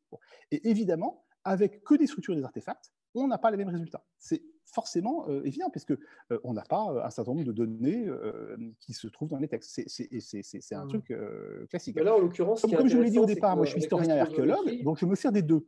Hein, et je me sers des deux, même pour des périodes historiques. C'est-à-dire qu'en euh, en, archéologie romaine, euh, bah, on a et de l'archéologie et, des textes.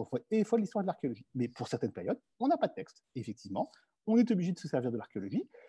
Et c'est très différent comme, euh, comme, comme, méthode. Mais on, peut on va beaucoup moins loin dans, les, dans, dans, un certain nombre de, domaines. Mais moi, c'est là que je pense que justement, en utilisant le monument comme un vrai matériel de, transmission de connaissances, justement, on peut sortir de ce cadre purement, euh, je dirais, textuel, de, de, focaliser sur un texte. Et je pense que c'est là une des grandes euh, Alors, euh, scissions, en fait, entre ce que toi, tu as comme réflexion et ce que j'apporte, en fait, qui consiste à étudier le monument comme étant également quelque chose qui va apporter de la connaissance. Si on cherche à comprendre le monument et pas juste le considérer, le monument comme étant un monument, je dirais, de fonction juste symbolique, mais qui peut y avoir des fonctions qu'on n'a pas percutées parce qu'on n'a pas cherché. Pour donner un exemple, lorsque des archéologues vont découvrir un site mégalithique, bon, je sais pas, il y a une zone où il y a quelques monuments mégalithiques, euh, j'ai jamais vu de publication où les archéologues vont dire voilà, entre ces monuments, on a telle distance et on va avoir tel azimut. Ils font pas. Ils vont étudier le monument, le décrire, regarder ce qu'il y a autour par terre, gratter, mais ils vont pas dire voilà, entre ce monument-là et celui-là, on a tel azimut exactement, on va avoir telle mesure exactement. Donc on ne cherche pas du tout à étudier euh, je dirais, l'architecture des monuments entre eux, par exemple. Ils vont étudier le monument de manière isolée, sous sa description. Et je trouve que c'est dommage, en fait, de pas, quand on a une zone où il y a plusieurs monuments, de ne pas essayer d'étudier le complexe dans sa globalité. Alors, je pense que c'est ça qu'il faudrait peut-être, euh, je dirais, euh, amener en fait dans, le, dans la façon de chercher euh, sur l'archéologie en fait Est-ce qu'il y a des relations bien. entre les monuments? J'entends bien. Alors, d'abord, ça se fait en archéologie, pas forcément sur les mégalithes, parce que les mégalithes, parce que les mégalithes posent trois problèmes. Les le premier problème des mégalithes, hein, c'est que ce sont des monuments dont il ne reste que les pierres pour celles qui ont été déplacées. Mais pour la plupart de ces monuments, on sait qu'il y avait des tumulus dessus c'est très très difficile de connaître les vraies dimensions euh, et les vrais usages de ces, euh, de ces mégalithes. Oui, mais toujours les chambres. Une grande partie de ces monuments ont été très endommagés. Euh, je, pense, je pense à l'Angleterre, hein, pendant tout le 11e, 12e, 13e siècle, hein, l'Église notamment, on a détruit un, certain nombre. Hein. Et puis le troisième élément, c'est que la première relation que fait un archéologue entre des monuments mégalithiques, prenons les mégalithes, ça me paraît un très bon exemple, eh bien, c'est d'abord de faire des relations de, de chronologie. Hein, parce qu'on sait parfaitement dater des mégalithes hein, grâce à des stratigraphies. Hein, euh, ça se fait de manière parfaite. en plus, maintenant, euh, depuis les années 50-60, on se sert du, carbone 14, donc on a des datations assez précises. Et on se rend compte que euh, avant de faire, et c'est la fonction de l'historien, avant de faire une relation dans l'espace, on fait une relation dans le temps. Et on se rend compte, par exemple, prenons un cas classique hein, comme Stonehenge, hein, eh que Stonehenge, hein, euh, les relations euh, de, dans le temps de l'objet Stonehenge, de la structure générale de Stonehenge, eh bien, c'est d'abord que c'est un monument qui a énormément évolué. Donc, quel, comment faire des relations euh, dans ces monuments? On les fait d'abord sur les chronologies, on met d'abord les époques anciennes. C'est très compliqué ensuite de faire des relations. C'est vrai, il a évolué Stonehenge, mais il n'a pas changé de place. Et en Ah fait, oui, mais, oui, mais les, cercles ont, les cercles ont changé. Euh, les, les- les- les cercles ont été rajoutés ou enlevés. Euh, Oui, les, mais ces les avenues, ils sont les- on a professionnelles ont également changé. et l'emplacement des cercles. Non, si parce que non, parce Le qu'il y a une que différence. Parce qu'il y, a une différence entre, entre le premier et le deuxième siècle de, Stonehenge, hein, d'une part, hein, et, puis deuxième élément, euh, en plus de cette, de cette différence, hein, il y a des, des, des avenues processionnelles qui ont été retrouvées. Même chose, Stonehenge, c'est relativement bien connu en, datation parce que euh, se trouve qu'il y a des, il y a un certain de corps qui, ont été, qui ont été laissés, et ça pour, euh, évidemment, le carbone 14 aime beaucoup, beaucoup trouver, des, trouver des os, donc on, on- on sait que l'usage de Stonehenge est très long et que les premières versions de Stonehenge et les dernières versions de Stonehenge sont assez différentes. hein. Euh, les cercles, oui, ils n'ont pas c'est tous été différent, construits au sauf que l'emplacement du centre de Stonehenge n'a pas bougé. À quel sens Attendez, sans de Stonehenge, c'est Stonehenge, tu veux, tu as un cercle la- de pierre, tu as un, trou, t'as un cercle de trou de poteau qui est plus présent aujourd'hui. Et si tu veux, ces monuments, tous les monuments de Stonehenge, globalement, ont été identifiés. Et les monuments qui sont autour, si tu veux, ce n'est pas, c'est pas très gênant, si tu veux, s'il y a un décalage dans le temps. Ce qu'il faut voir, c'est qu'est-ce qu'il reste? Si, si, Non, c'est si, je suis désolé, Quentin, c'est très c'est gênant quand, quand il y a un décalage en temps. C'est pas C'est très, très gênant. Mais sauf que non. Mais C'est-à-dire, si. Imaginons Mais si. un monument qui reste en place. Il reste en place, il est là. Et euh, une civilisation 200 ans plus tard, qui a toujours à peu près la même culture, va décider de disposer un autre monument et de le mettre en relation avec l'existant. Donc il n'y a aucun problème à ce qu'un monument soit en relation, même s'il y a 200 ans ou 300 ans d'écart. Ça pose Oui. aucun problème pratique. Euh, place, D'abord, encore une fois, visible, ça pose aucun problème. D'abord, encore une fois, ça pose un problème parce que euh, euh, 200 ans d'écart, euh, c'est six générations. hein, ça, Oui, ça- mais- ça- oui, attendez, je termine. Six générations. à l'échelle des mégalithes. Non, non, non. Non. Six générations, six générations, ça veut dire que, les- que la mémoire orale a changé. Et puis pour Stonehenge, euh, c'est c'est c'est pas 200 ans d'écart. hein. Euh, oui, c'est- les différences de- de- de- de près 1200 2000 ans. à 3000 ans de mémoire orale continue. Si on Pardon? observe les principes Attendez, on, recommence, on recommence. Re- les, les une mégalithes, les principes Oui. d'architecture, Oui, sur toute la période où il y a eu l'érection à Karnak, ça a duré à peu près 2000 ans. oui. Les principes d'architecture sont exactement les mêmes pendant 2000 ans. De fait, il y a une Mhm. continuité. Mais si, parce que tu ne connais pas les principes d'architecture de Karnak. Donc il y a une continuité dans l'architecture qui s'observe pendant 2000 ans. Alors, vous trouvez, Donc, vous s'ils trouvez. pendant 2000 ans, Mais si tu veux, ça montre bien qu'il y a une capacité de ces peuples-là à venir continuer le travail des uns et des autres, de génération en génération. Euh, Karnak, ça ne s'est pas fait en un siècle. Oui. Ça s'est étendu Alors- sur une longue période. Donc il y a une continuité dans le travail de réalisation de tout le site de Karnak, qui est le plus grand site mégalithique au monde. Donc là, c'est quelque chose qui s'est étalé sur une très longue période. Donc il y a une continuité dans le travail. Oui, mais euh, sauf, sauf, que, sauf que pour reprendre l'exemple, mais je, je, je, je, je pense que l'exemple de Stonehenge est, est plus parlant sur ces évolutions que celui de Karnak. Parce que Karnak, c'est- pas un, c'est des sites, hein, c'est des séries de sites qui sont différents. Et oui, c'est Et, et- à Karnak, et à Karnak, et à Karnak, il y, a, il y a des usages très différents. Parce qu'à Karnak, on voit des évolutions stratigraphiques, justement, hein, entre des éléments qui sont plutôt des alignements, des choses qui sont beaucoup plus de l'ordre euh, euh, du cairn euh, euh, ou, ou du cercle. Et on a euh, effectivement le principe général, à savoir l'érection de pierre. Ça, ça, ça bouge assez peu, on est bien d'accord. En revanche, l'usage, les types de pierres, euh, les, les tailles de pierre. Et euh, ça, ça n'a pas d'influence sur la géométrie, ça. Si on change bon la pierre, si on prend du, du- du- si on va prendre du granit ou du basalte, si tu veux, on va quand même faire la géométrie, c'est pas un problème. Oui, mais le problème, c'est que, les objets ne sont pas les mêmes euh, du début à la fin. Euh, c'est qu'on on a, on a, on a d'un coup des tumulus ou dolmens euh, qui sont des systèmes de tombes, et puis de, de l'autre côté des, des, des, des alignements qui n'ont rien à voir. Je, c'est, quand même très différent.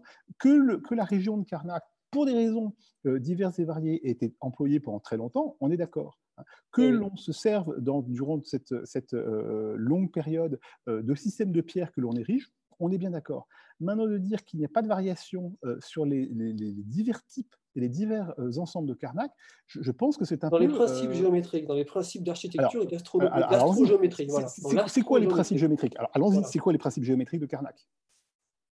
Le principe géométrique de Karnak, c'est le quadrilatère de Prucuno, que tu connais peut-être. Je vais te le montrer, peut-être une photo, une illustration. Le quadrilatère de Prucuno, c'est un rectangle de pierre qui est un, si vous voulez, on connaît les cromlechs. Les cromlechs, c'est des cercles de pierre. Mais à Prucuno, il y a un rectangle de pierre. Voilà, on appelle le cromlech de Prucuno. Ce cromlech, il est orienté sur les axes cardinaux. Et les proportions de ce cromlech, c'est 3 par 4. Donc la diagonale vaut 5. C'est en gros, si tu veux, c'est deux triangles de Pythagore, 3, 4, 5, mis ensemble pour former un rectangle de proportion 3 par 4. Comme il est orienté sur les axes cardinaux, il se trouve qu'à cette latitude-là, l'axe solsticial, c'est exactement la diagonale de ce quadrilatère. Donc ça, c'est un exemple concret, matériel, de principe astrogéométrique qu'on peut vérifier sur le terrain. Mais sur un objet Et oui. Mais non, mais pas sur tous. C'est également, également, le cas du Magno. Le système mégalithique du Magno, pareil, reprend le même principe, où on va disposer des pierres de manière à faire apparaître l'angle du triangle 3, 4, 5 et le solstice. Donc, c'est des sites que tu ne connais pas, donc je comprends que ce n'est pas évident. Euh, c'est pas euh, pardon, euh, qu'est-ce que, vous savez que je ne connais pas Excusez-moi, mais qu'est-ce que vous savez que je ne connais pas je, suis désolé, mais bon. tu, connaîtrais le principe du 3, 4, 5 sur le magno et mais sur non, le Mais non, mais non, mais non. Là, là, là vous, êtes, vous, êtes, vous, êtes, vous, êtes, dans votre principe à vous de 3, 4, 5. mais ça ne veut pas dire que je ne vais pas étudier le, le, le, le site. Hein. Et puis, le, problème que vous mettez en avant, qui est un problème purement archéologique, c'est que les pierres sont érigées très bien, sauf qu'il n'y a pas que des pierres. Les, les, mégalithes, c'est ce qui reste après que le sol a été lessivé. Là-dessus, il y avait non, là, on des, parle des montées de, de pierre, pas de tumulus. Hein, D'accord. Mais alors, tous les éléments, je, ne suis pas certain, alors je ne suis pas sûr de plus ce que je dis, mais je ne suis pas certain que tous les éléments de pierre de la région de Karnak soient montés sur un triangle 3, 4, 5. Je ne suis pas certain du tout. Ah non, pas tous. Bah, les donc, grands éléments de Karnak, c'est la moitié de l'angle. C'est le principe 1 sur 3. D'accord. Je sais pas si donc, tu connaissais pas ça. tous. Je vais le montrer quand même parce que c'est intéressant pour l'auditeur. Donc ça, Quentin, Quentin, Quentin, Quentin, juste, si pas tous, ça veut dire que votre principe, il n'est pas valable. Et si, justement, tu vas comprendre pourquoi. Ah. c'est un principe intéressant. Euh, alors, je vais reprendre le PowerPoint. Je vais te montrer juste une photo en fait de l'alignement que tu, que tu visualises en fait ce que je, j'explique. Mais alors, euh, hop, méthodologie. Est-ce que, est-ce que j'ai partagé l'écran? Non, pas encore. Pas encore. Attendez, il faut que je fasse, que je revienne au départ. Partager l'écran. Hop. Alors, on doit y être, mais c'est pas ça que je vais vous montrer. Hum, hum, hum, Hop. Voilà, donc à Karnak, il y a les fils de menhir connus, les grandes fils de menhir, qu'on appelle les alignements du Ménec, et puis cette file, à un moment, elle s'interrompt, elle s'arrête. Et puis plus loin, il y a une autre file d'alignement qui démarre, c'est les alignements de Kirlescan. En fait, les fils de menhir du Ménec, elles sont orientées. Si on trace la diagonale d'un triangle 3, 4, 5, enfin, non, de 1 par 3, pardon, d'un rectangle de 1 par 3 ici, la diagonale, en fait, elle vient intercepter le début des autres fils. Donc en fait, on a utilisé un système modulaire, tout simplement. Et cet angle-là, c'est la moitié de l'angle du triangle 3, 4, 5. juste un détail. Hein, euh, du coup, ça permet de diviser, si tu veux, la saison. On a ici un principe, en fait, on va diviser l'angle solsticial par deux. Alors, juste un truc. Hein, c'est euh, pour t'illustrer, si tu ne connaissais pas en fait, ce, phénomène-là, qui est tout simplement, voilà, ça c'est quelque chose que tout le monde peut vérifier. Oui, mais euh, voilà, on est sur une distance de 1400 mètres. C'est quelque chose que ne font pas les archéologues. Bah, Et pourtant. Pour, pour, une raison qui est très simple, hein, c'est que sur n'importe quelle structure en longueur, hein, on peut faire un, on peut faire un triple carré. Hein. C'est pas compliqué à faire. Hein. Ah si vous avez un rectangle, on fait un triple carré. ça pose aucun problème. Et on a des exemples très nombreux. Et ça ne prouve absolument pas, ça ne prouve absolument pas que le triple carré soit vraiment utilisé. Hein. C'est simplement vous qui faites une construction sur ce triple carré et qui ensuite en déduisez que c'est un élément euh, logique. Or justement, les archéologues, les archéologues, les archéologues ne vont pas faire ça. les archéologues, ils partent de ce qu'ils ont. Euh, les archéologues, ils partent de ce qu'ils ont. Ils ne vont pas déduire que tout d'un coup, il y a un élément euh, euh, comme ça de triple carré s'il n'y a pas de marquage au sol. Bon. Et en plus, toute la zone n'a pas été fouillée. Les alignements, c'est le zone... au sol. Mais non, mais non, mais non. C'est l'alignement L'alignement, il marque la diagonale. Mais Quentin, Quentin, Quentin, toute la zone n'a pas été fouillée. Est-ce qu'on a, est-ce que tout votre, votre triple carré a été fouillé? Oui ou non? Non, mais on a quand même alors, est-ce que, Donc, est-ce que vous ne savez pas si quelque part, ils traînent, je ne sais pas moi, euh, deux, cercles de, deux cercles quelque part qui vont totalement fausser votre théorie? Votre théorie, ça fausserait s'il y avait deux cercles? Mais parce qu'elle est purement théorique. de ligne. Ça ne fausserait pas, je veux dire. Mais non, ce sont des fils de ligne. Mais non, peut-être qu'il y, avait, peut y avait un alignement ailleurs. Vous, vous, mettez un triple carré, euh, qui est encore une fois une figure qui est, qui est facile à mettre. Hein. je veux dire, euh, c'est très ah, simple. Vous pouvez hein, pas la mettre un élément. Hein. Bon, là où je suis pas d'accord avec supposez, vous. Et vous supposez qu'il est employé de manière consciente. Là, vous êtes en train de faire un élément qui est classique. c'est que ce qui est une Alors, corrélation vous montrer géométrique. Vous mettre ça partout. Je vais vous donner un exemple. Je vais bah vous mettre, par exemple, est-ce que vous pouvez me mettre ça, je ne sais pas, entre la cathédrale de Notre-Dame de Paris et celle de Reims, par exemple? Puisque c'est quoi ça dépend, Alors, je ne veux pas vous faire. Peut-être que c'est facile à mettre partout. Mais non, mais dire, si vous avez une forme en diagonale. C'est des choses qu'on peut évaluer, ça. Mais non, mais le problème, c'est que vous faites des corrélations, vous faites des corrélations qui ne sont pas des, qui ne sont pas des démonstrations. Hein. Euh, une corrélation, euh, c'est pas un élément de, démonstration. Hein. Euh, vous prenez une, cathédrale quelconque, vous dites qu'elle elle est principe, vous, la coupez en carré, bah oui, évidemment, c'est un rectangle. un rectangle là, vous êtes en train de dire que ceci est une construction aléatoire, c'est ça? Non, je ne dis pas que c'est une construction aléatoire. je, dis que c'est une corrélation. mais je ne dis pas que c'est une construction aléatoire. Je dis que c'est une corrélation. dans cette direction-là, par rapport aux axes cardinaux, vous pensez que c'est quelque chose d'aléatoire de coup de chance je pense que c'est une corrélation et que ce n'est pas une démonstration, parce que vous n'avez pas les moyens de démontrer que euh, ce triple carré soit vraiment utilisé par, euh, les, les, les, par, les, mégalithes. Et c'est sous le problème de méthodologie que, que, que, que je, je, je, pointe, c'est que vous construisez des batteries de chiffres, des batteries de figures, hein, alors qu'est-ce qu'on fait, qui s'appuient uniquement, uniquement sur votre bon vouloir, à savoir de faire des corrélations. Or, en archéologie et en histoire, on ne peut pas faire de ce, type d'éléments. Ça s'appelle créer des données. C'est une création de données. une création de données, ça s'appelle du bidonnage. Ce que je vous ai expliqué, c'est quand même clair. Je vous ai expliqué les principes dès le départ de l'astrogéométrie. Je vous ai montré que c'était des principes modulaires. Mais je ne suis pas d'accord avec vos principes. Moi, je, je vous l'ai expliqué, mais je ne suis pas d'accord. c'est un autre problème. Hein. si le principe est un principe scientifique, il va être, on va pouvoir euh, prédire, il va pouvoir être reproduit. et donc, dans d'autres sites, c'est pas la même chose. Hein. Prédire et reproduire, c'est pas la même chose. Hein moi, je peux prédire qu'à Corvat, on va trouver des triples carrés facilement. Ah bon? Oui. D'accord. On regarde Mais évidemment, quand Corvat, on va trouver des triples carrés, c'est un, grand carré au centre. on va trouver facilement des relations triple carré. C'est n'est pas des relations, c'est des corrélations. C'est rien à voir. Et oui, mais c'est intéressant de voir qu'on utilise les mêmes principes géométriques. Mais non, mais non, mais non, mais non, mais non, je ne peux pas vous laisser vous dire ça sur Encorvat. Je ne peux absolument pas vous dire laisser. Alors, non, je suis désolé. Euh, entre le centre d'Encorvat et le centre du lac, on a un pareil. Ah oui. L'axe, c'est la diagonale d'un triple carré. Très bien. Alors, le grand lac, c'est la diagonale. C'est un triple carré. Chronologiquement, chronologiquement c'est quoi la différence entre les deux? Chronologiquement. C'est pas la, question d'importance. Ah, si, si, si, c'est essentiel. C'est absolument essentiel. Ah, si, si, Quentin, je suis désolé. Euh, parce que Encorvat est un temple euh, très particulier, hein, parce que c'est le centre, le seul temple euh, euh vishnouiste euh, de la région, hein, qui a été construit euh, par Suryavarman II, hein, vers à peu près au début du XIIIe siècle. Oui, et alors que là, vous avez, le, alors que là, vous avez, alors que là, vous avez le grand, le, le, le grand occidental, qui est très antérieur et qui n'a pas de relation avec le temple d'Angkor-Wat. En fait, ce que oui, mais ça, en théorie. Mais non, vous mettez des choses qui n'ont pas de relation entre elles et je reprends ce que vous disiez sur les mégalithes, vous euh, prenez, vous, commencez à faire des relations géographiques, à faire. Laissez-moi terminer, je vous remercie. Vous faites des relations géographiques avant même de commencer à faire des relations chronologiques. Et donc, vous inventez des données. Angkor Wat, c'est un temple qui n'est qui pas dépendant du Grand Mébone. Euh, on est désolé, hein, euh, c'est pas du tout la même période. Hein, il s'est passé. mais ça, on est bien d'accord. Mais oui, mais, donc, donc la relation n'existe pas. C'est juste une corrélation. C'est une relation que vous, que vous induisez, mais qui n'a pas, pas, de réalité historique. C'est, si vous voulez, c'est comme si vous me disiez que euh, vous trouvez un angle de temps entre euh, la, pyramide de Gizeh et le Vatican. Euh, et je dis, bah oui, ok, et alors Il n'y a pas de relation historique entre les deux. Et c'est la même chose. Là, il y a 300 ans d'écart. Il y a, 300 ans d'écart, c'est beaucoup 300 ans d'écart sur des techniques qui sont différentes, sur des usages qui sont pas ça. Hein. Ça ne peut pas fonctionner. Pas de même technique ou autre. Euh, mais vous ne pouvez pas mettre en relation des choses qui ne sont pas dans la même période. Ça ne fonctionne pas. C'est pas possible. Mais non. Pourquoi, Pourquoi? Alors, bien sûr que si. Si je peux parler un petit peu, parce que tu parles tout le temps, Alexis, et j'aimerais bien pouvoir expliquer un peu des choses. Mon travail m'amène à comprendre une chose, c'est que ces principes d'astrogéométrie sont très anciens. Et qu'en fait, ils se sont diffusés sur la planète et, et ont été conservés par un certain nombre de gens qui ont pratiqué ces principes-là pendant très longtemps. Et c'est pour ça que sur le site d'Encorvat, je peux retrouver un triple carré très facilement.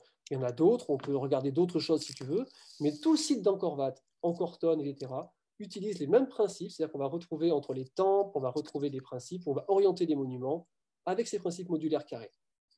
Et ça, c'est tout de même très troublant de retrouver les mêmes principes ici. On va retrouver sur les mégalithes en Bretagne ou en Grande-Bretagne, de retrouver des principes modulaires carrés également à en reliant à chaque fois ces choses-là à des principes astronomiques.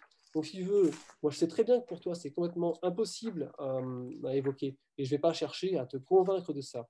Moi, simplement, ce que je suggère ici, c'est qu'il y a quelque chose qui nous a échappé dans l'histoire et que visiblement, il y a une connaissance qui s'est diffusée à un moment donné et qui a donné lieu à des principes qu'on appelle astrogéométrie Et ces principes d'astrogéométrie, eh ben, puisqu'on les a édictés, on peut les tester en différents sites. Et c'est ça une démarche scientifique, c'est de tester en fait ces principes qu'on a découverts.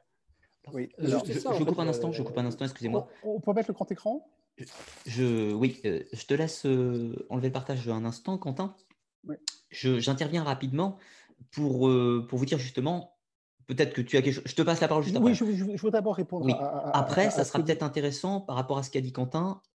Si démonstration il y a, on peut le vérifier sur plusieurs sites. Or, on a sélectionné avant cette émission cinq sites au choix. Mmh, mmh, mmh. Ça sera intéressant de faire un, un, panel rapide, bien sûr, parce qu'on ne va pas pouvoir s'étendre sur les cinq sites au choix, je peux vous faire un panel rapide. Alors, je te laisse, euh, Alexis, continuer quelques instants, puis on repasse à, cette comparaison des sites un petit peu, qu'on puisse euh, voir un peu tout ça. Alors, reprenons le cas, le, cas d'Ancorvat et le cas du triple carré. Euh, vous allez pouvoir effectivement prendre une carte et mettre des triples carrés partout. Il n'y a aucun problème. Le problème, c'est que vous allez mettre en relation des objets ah, qui sont totalement. Ah, Laissez-moi terminer. Ah, Merci, Quentin. Euh, d'accord. Le, problème, c'est que vous mettez en relation des choses qui ne sont pas en relation. Et c'est tout le problème. Pas d'accord, Alexis. Je, reprends. pourquoi. Vous mettez, vous mettez en relation le Bayonne. Attendez, laissez-moi terminer. Vous mettez en relation le Bayonne occidental et encore VAT. Vous mettez en relation le Bayonne occidental et encore VAT. Hein, c'est ce que vous venez de faire. Hein. Vous mettez le centre du Bayonne occidental et encore VAT. Une, des principes d'architecture qui visiblement. Mais non, essayez de parler chacun votre tour, sinon on ne comprend plus rien. Essayez de parler chacun votre tour. Alors, on, va recommencer juste sur le monde encorien, puisque c'est ça que vous abordez. Le monde encorien, les principes d'architecture, ils sont parfaitement connus. Ils sont issus du monde indien. Les premiers temples que l'on retrouve, euh, ils, datent du, 5e, 10e siècle, et ils ne sont pas du tout dans le même style. Bon, Mais ce n'est pas un problème de style, c'est un problème de principe d'occupation de l'espace. Alors, même chose. Pas la même chose. Et d'astronomie. Mais non, mais non. Eh mais, non, mais non. encore une fois, vous mettez en relation des choses qui ne sont pas en relation. Vous mettez 300 ans d'écart. Vous me parlez ensuite de principes théoriques qui ont été passés partout dans le monde. Alors moi, je voudrais bien savoir d'où viennent ces principes théoriques euh, en, en, Mais c'est pas parce dans le monde pas d'où ils viennent. Ah si, ah, si c'est essentiel. C'est essentiel. Si vous avez une transmission, si vous savez où ça comment a été fait la grande pyramide est-ce qu'on sait comment elle a été faite On sait pas. La question n'est pas de savoir comment elle a été faite. Personne ne nie qu'elle a été construite. Non, la question n'est pas de savoir comment elle a été faite. La question, c'est que vous dites qu'il y a des grands principes intangibles. Hein. en gros, c'est ça. Hein. dans une démarche qui est, dimanche futuraliste. Le problème, c'est que vos grands principes intangibles, j'aimerais bien savoir comment ils passent euh, de, euh, de, ce triple carré mégalithique euh, au monde khmer. Comment? C'est pas parce qu'on votre... pas comment on ne sait pas comment la pyramide a été construite. Pourtant, non, mais je ne parle pas de la pyramide, je parle de comment le principe du triple carré mégalithique est passé dans le monde khmer. Si tu veux bien écouter deux minutes, je pourrais peut-être t'expliquer. Alors, tu comment me demander, je La question que tu me poses, Alexis, c'est comment les peuples mégalithiques, en moins 4000, auraient diffusé leur connaissance chez les Khmers, en gros en l'an 1000 Mais je n'ai pas la réponse. Alors, pour ce cas-là, ça ne fonctionne pas. Donc, c'est une corrélation. Que le principe n'a pas pu se, répandre. Il y a ah des choses qu'on ne sait ah pas expliquer. Ah bien sûr. en science, il y a des choses qu'on ne sait pas expliquer. Oui, mais on n'est pas en science. Euh, ce sont des choses qu'on observe et qu'on va considérer comme vraies on n'est pas en sciences physiques, on est en sciences humaines. En sciences humaines, on parle, des, on parle des, relations entre humains. C'est également la même chose. alors, laissez-moi. C'est la même chose. C'est pas parce qu'on ne sait pas non, c'est pas la même chose. C'est pas la même chose parce qu'on parle des hommes. Alors, reprenons le cas tout à fait intéressant euh, des liaisons entre le monde khmer et euh, le monde ouest européen. Euh, il se trouve qu'il y a des relations. Bon, alors, des relations euh, qui ne sont pas des relations euh, tendues. Hein. Il n'y a pas des ambassadeurs euh, romains qui sont arrivés dans les villes khmer du départ. Hein. En revanche, sur le site de Okeo, c'est un site qui est au sud du Vietnam actuel, hein, à la frontière entre le, Vietnam et le Cambodge, on a retrouvé ce qu'on appelle un entaille, c'est-à-dire une pièce qui date du IIe siècle, une pièce qui est, de, l'époque des Antonins, qui a été montée en bijoux. Ce qui veut dire qu'effectivement, une pièce romaine, pardon, excusez-moi, l'élément important. Ce qui veut dire qu'effectivement, des relations existent euh, à très long terme, par cabotage. Mais ce sont des relations extrêmement ténues. Et on sait parfaitement, dans le monde khmer, c'est un monde qui est assez bien connu, on a des inscriptions, euh, on a des monuments, on a plein d'éléments, d'où viennent les connaissances? Et on sait parfaitement, parce qu'on a des textes en sanskrit, hein, très clairement, qui montrent que la relation euh, qui existe, c'est entre le monde indien et le monde khmer. Mais le problème, c'est qu'on n'a pas de relation entre le monde médiatique et le, monde indien. On n'a pas de relation entre le monde médiatique et le monde indien. C'est une relation forcément qui s'est faite euh, petit à petit, euh, qui s'est répandue tout doucement. Mais non, mais non, là, je suis désolé, mais vous êtes dans le roman. Vous le roman, vous avez aucun. Mais si, c'est un énorme problème. Mais non, c'est pas un problème. Mais si, vous êtes totalement dans le roman. La diffusion. Mais non, mais non, mais non, mais non, Quentin, je suis désolé. Euh, en histoire, en archéologie, on connaît les principes de diffusion ça, se suit. Bah, visiblement, on ne les connaît pas tous, puisque ces principes-là, bah, qui sont testables euh, et vérifiables, on ne sait pas les expliquer, donc on ne les connaît pas tous. Il y, a deux choses différentes. Je suis d'accord avec vous, on ne les connaît pas tous. Sauf qu'on en connaît suffisamment euh, pour savoir bah, un certain nombre de, techniques et de données passent de l'un à l'autre. Prenons un cas scientifique pour rester dans les éléments. Hein. Euh, par exemple, on sait que euh, les Grecs ont récupéré une grande partie de leurs connaissances astronomiques, hein, des, connaissances euh, euh, néo-assyriennes et néo-babyloniennes, à partir du moment où les Babyloniens et les Assyriens, au premier millénaire de notre ère, ont à vraiment faire de l'astronomie mathématique. Hein, ils n'ont pas commencé avant. On sait parfaitement. Et là, c'est facile. On sait suivre ces principes. Hein. C'est pas compliqué, on retrouve des, corrélations. le problème, c'est que ces corrélations, on, les retrouve parce que l'on a des textes et parce que l'on a des éléments qui sont précis. C'est pas du tout. Mais non, vous inventez des éléments. Je, suis désolé de vous dire, Quentin, vous inventez des relations qui n'existent pas. ce que tu expliques comme raisonnement. D'un point de vue intellectuel, euh, on ne sait pas exactement comment la grande pyramide était faite. On ne sait pas en combien de temps. On ne parle pas de la grande pyramide, on parle de, passage de données. Ce n'est pas la même chose. Tu comprends? On n'a pas de document qui en parle. Donc on ne va pas la nier. Mais il y a des tas de choses qu'on n'est pas capable d'expliquer. comment ça fonctionne, et on ne va pas le nier pour autant. Ce sont des phénomènes observer. C'est ça, en fait, ce que je t'expliquais. Mais non, C'est une approche phénoménologique. Mais non, mais, mais bon, d'abord, les historiens font des approches phénoménologiques. Hein. je voulais répondre à ça tout à l'heure. On, a, on, a ben ça, on, le fait on, l'en fait parfaitement parce que en, histoire, et surtout depuis une, trentaine d'années, hein, euh, on se sert beaucoup de l'anthropologie hein, pour justement euh, aborder des sujets historiques. C'est qu'on compare avec ce qui existe aujourd'hui sur un certain nombre de phénomènes. Bon, ça, c'est, c'est, une parenthèse. Euh, encore une fois, en histoire, on parle de ce que l'on a de ce qu'on a de concret. Sinon, on invente des choses. Et le problème, c'est que l'invention des choses en histoire et en archéologie, encore une fois, c'est de la fraude intellectuelle. Hein. Effectivement, euh, on a retrouvé euh, à Glosel euh, plus ou moins des tablettes, sauf que ces tablettes, elles sont fausses. Donc évidemment, ça, c'est du bidonnage. Donc, on ne peut pas faire de relation. Mais là, la relation, elle n'est pas fausse. Mais non, elle est fausse. Mais non. Mais non, elle n'est pas fausse. Mais elle n'est pas fausse. les relations prendre, prendre un rectangle. Ce que je t'ai montré sur Gizeh, la relation entre l'astronomie, le degré de méridien, et la coudée royale, c'est une relation exacte. Elle n'est pas fausse. De fait, elle n'est pas fausse. Non, non, non, non. Attendez, recommencez pas. recommencez parce que on n'est pas d'accord là-dessus. Donc, euh, moi, je, je, je, Non, non, mais si veux, c'est pas une relation qui est fausse. C'est une relation factuelle, observable. Mais non. À partir de là, il, faut, il, vous faut, il, vous faut deux, il vous faut deux postulats. Pour votre, votre relation fonctionne, il faut deux postulats que vous ne démontrez pas. Non, ça ne fonctionne pas. Non, je suis désolé. Et je reprends les éléments, les éléments en histoire, on repart sur ce que l'on a de concret. Vous, avez, vous ne euh, pouvez pas relier. Vous observez que la pyramide est carrée. Est-ce que vous avez des sources historiques, par exemple, qui vous expliquent que la chambre haute, elle a été faite pour être un double carré? Est-ce qu'il y a un texte qui explique la chambre haute mais, alors, on recommence, euh, euh, Quentin. Et pourtant, Quentin, on, recommence, on, est sur des éléments différents. Hein, on n'a pas de source historique. On parle de triple carré, de double carré. Non, non, attendez, attendez, attendez, attendez, Quentin, Quentin, on parle sur deux choses différentes il n'y a, pas de, a pas de texte qui explique, parce que les sources historiques, c'est des textes, qui expliquent que, effectivement, la chambre haute, c'est un double carré. On est bien d'accord. Sauf que, sauf que, sauf que, sauf que, on retrouve euh, dans les maisons carrées euh, du néolithique au Moyen-Orient, et on en a un certain nombre, hein, des sites comme El Obeid, hein, c'est le plus connu, hein, c'est le plus classique, des doubles carrés. Parce que quand on passe de la maison ronde à la maison carrée pour pouvoir l'étendre, eh bien, le plus simple pour que sa maison soit agrandie, ben, on refait un deuxième carré à côté. Et oui, effectivement, c'est un principe logique qui n'a rien à voir avec les mathématiques, qui est simplement un principe. C'est simple, c'est de dire qu'on agrandit sa maison en la doublant. Tu peux l'agrandir en l'augmentant de juste ce que tu as besoin. Mais ça se fait aussi. Et ça se fait aussi. Mais ça se fait aussi. on, est, bien d'accord, Quentin. Quentin, Quentin, on est bien d'accord. Il y a plein de méthodes. On l'a doublé. Est-ce que tu as un document qui te dit on a doublé la maison Quentin, il y a plein de méthodes. Certaines sont doublées en double carré, d'autres en triple carré, d'autres en un carré et demi. ça n'a pas de relation mathématique. Il n'y a pas de relation mathématique là-dedans. C'est simplement du, du, fonctionnel et de l'usuel. Et on ne peut pas relier. C'est là où je ne suis pas d'accord avec toi. C'est pas ah oui, évidemment qu'on n'est pas d'accord. Parce que vous êtes totalement anachronique. Ce n'est pas fonctionnel, ce que je t'explique là. Si tu as un, temple, en, quoi le, double carré de la grande pyramide il est fonctionnel? Explique-moi en quoi c'est fonctionnel le double carré. Parce que c'est facile à calculer. En quoi il est fonctionnel? Bah, C'est facile à calculer, c'est facile à faire, c'est techniquement très facile à faire. Voilà, pas compliqué. Hein bon, et ben, ce qu'on a fait là, le triple carré, c'est aussi techniquement faisable. Oui, le problème, le problème du triple carré que vous avez fait, c'est que vous mettez en relation des objets qui ne sont pas en relation. Et c'est ça le problème que vous n'arrivez pas à comprendre. C'est que vous mettez en relation tout et n'importe quoi euh, dans tout l'espace mondial. Et ça, ça ne fonctionne pas. Parce que ces relations, elles n'existent pas. Euh, si je vous demande de le faire sur des antennes téléphoniques ou les antennes des sapeurs-pompiers, vous prenez, je sais pas, une région de France, vous tracez un cercle, vous notez toutes les antennes téléphoniques et vous allez essayer de voir. Mais ça n'a pas d'intérêt. Enfin, excusez-moi, mais ça n'a pas grand intérêt. Euh, encore une fois. Non, mais euh, justement, laisse-moi finir.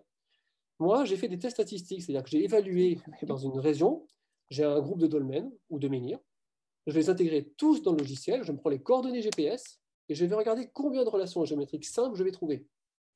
Et ça, je peux évaluer la probabilité de trouver un certain nombre de relations et je peux le comparer avec des données aléatoires qui vont être. Attends, je finis qui vont être par exemple des bornes électriques qui vont servir, je ne sais pas moi, pour les, antennes de téléphone, etc. Donc tu prends un échantillon identique de, bâtiments euh, qui sont a priori euh, posés sur des points où il n'y aurait pas de relation, ou des points aléatoires, tu compares avec ce qui a été réellement fait sur le terrain, et tu t'aperçois que ce qui a été réellement fait avec les mégalithes, c'est disposé suivant les principes qu'on vient de voir là. Et ça, on peut le mesurer avec des outils statistiques.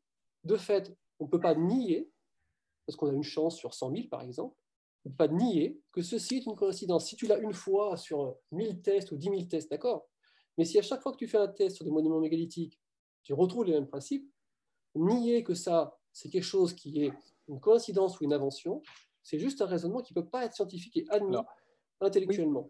Alors, non, c'est juste ça.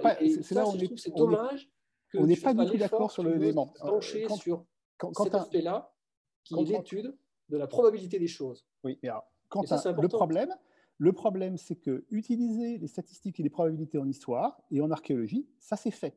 On l'a beaucoup utilisé. Hein. On a un exemple qui est ultra classique. Bah là, on ne l'utilise jamais pour l'égalité, en l'occurrence. Quentin, merci. Euh, euh je pense que l'évaluation, des, des, des, des, nombres d'habitants euh, dans les sites de Varna. Varna, c'est en, en, Bulgarie et c'est une des premières civilisations qui utilise l'or. Très bien. On a des sociétés locales. On a retrouvé des nécropoles. On s'est dit, Bon, super, on va essayer, on a plein de nécropoles, pas plein, je crois qu'il y en a trois ou quatre, hein, il n'y a pas, a pas 100 000 là. On va donc essayer d'évaluer la population de ces nécropoles par rapport au nombre d'habitants, ou au nombre plutôt de morts dans les tombes. Très bien. On, a déployé, hein. on, a déployé un outil statistique qui a essayé de créer des corrélations et, des éléments. On trouvait des écarts tels que mais là, c'est pas le cas. Arrêtez ces éléments-là. Parce que, encore une fois, en histoire et en archéologie, on part de ce que l'on a oui, si tu veux, l'exemple que, que, vous mettiez en relation le, fait que vous mettez en relation des mégalithes entre elles dans un secteur, si vous n'avez pas commencé par faire la, relation chronologique, c'est-à-dire est-ce qu'ils ont été mis à la même époque? Parce que s'ils n'ont pas été mis à la même époque, ça veut dire qu'il n'y a pas d'intention de les mettre à la même époque. C'est ça le problème. Bien sûr que non, c'est pas un problème. Mais c'est énorme comme problème, vous ne vous rendez pas compte. Il y a un moment donné, si les gens connaissent ce site-là, s'ils connaissent ce site-là et que ce site-là est resté sacralisé pendant longtemps, à un moment donné, ils viennent terminer l'ouvrage et donc ils vont continuer en respectant les mêmes principes. Ça Bien, hypothèse. De plus, vous, lancez une nouvelle hypothèse. Votre, vous, lancez, vous lancez une nouvelle hypothèse. Votre ah. hypothèse, c'est que le, site est resté sacré pendant très longtemps. C'est une hypothèse. Oui, mais c'est une hypothèse. C'est pas démontré. Vous ne démontrez si ça se démontre justement parce que les principes géométriques viennent le confirmer. Ah bah non, ça, c'est pas le raisonnement circulaire. Lien, non, ça, ça, c'est pas raisonnement circulaire. C'est euh, votre hypothèse, c'est un, site, un site sacré qui est démontré parce qu'il est géométrique et il est sacré et, et, parce qu'il est géométrique, on va le refaire de la même manière. Ça s'appelle le raisonnement circulaire. ça ne fonctionne pas en histoire. Pas du tout. C'est pas un raisonnement circulaire. Mais si. Pas du tout. Si. Vous, vous euh, créez, vous, vous créez le, même élément. Encore une fois, les relations entre objets dans un, dans un, dans, dans un monde historique, elles sont d'abord. Je pense que vous avez plein de notions en fait, de statistiques et de probabilités, en fait, Alexis. non, mais parce que, parce que les statistiques et les probabilités en histoire, ça pose un problème énorme. On ne peut se mais je pense que c'est pas du tout Est-ce que vous avez, est-ce que, est-ce que vous avez euh, fait, enfin, je sais pas, est-ce que vous connaissez la loi binomiale, par exemple? Euh, Merci Quentin, vous êtes gentil, mais vous savez qu'en euh, en, en, université d'histoire, on fait des stats en première année, en troisième année oui, et en master. Par exemple, la loi binomiale. Oui, oui, oui, non, je, vous répète. Est-ce que vous l'avez testé sur des sites mégalithiques? Avec, Moi, j'ai publié un outil en ligne en fait, il faudrait tester. Moi, j'ai testé. Mais, mais avant de le tester sur l'outil, avant de le tester, faites, les, faites, les chronologies. Avant de le tester, votre, votre, outil statistique, commencez par voir si tous les objets sont de la même époque. Parce que s'il n'y a pas cette relation-là, c'est pas, pas la peine. C'est pas la peine. Donnez-moi un site où les objets sont de la même époque. Mais il n'y en a pas. Justement, c'est pour ça qu'on s'en sert pas. On est bien d'accord. En, Égypte, par exemple, les grandes pyramides. Non, mais même les pyramides en, en, en Égypte, vous avez plein d'objets qui ont été rajoutés par la suite. Euh, les écarts sont importants. Et c'est bien pour ça qu'en histoire et en archéologie, on ne se sert pas d'outils. Est-ce que vous pouvez définir, définir un cas où on pourrait faire ce test-là? Ah bah, à part des périodes, à, pyramides que vous considérez de même à période, ultra contemporaines, non, non, à part des périodes ultra contemporaines, euh, utiliser les, outils statistiques pose un énorme problème.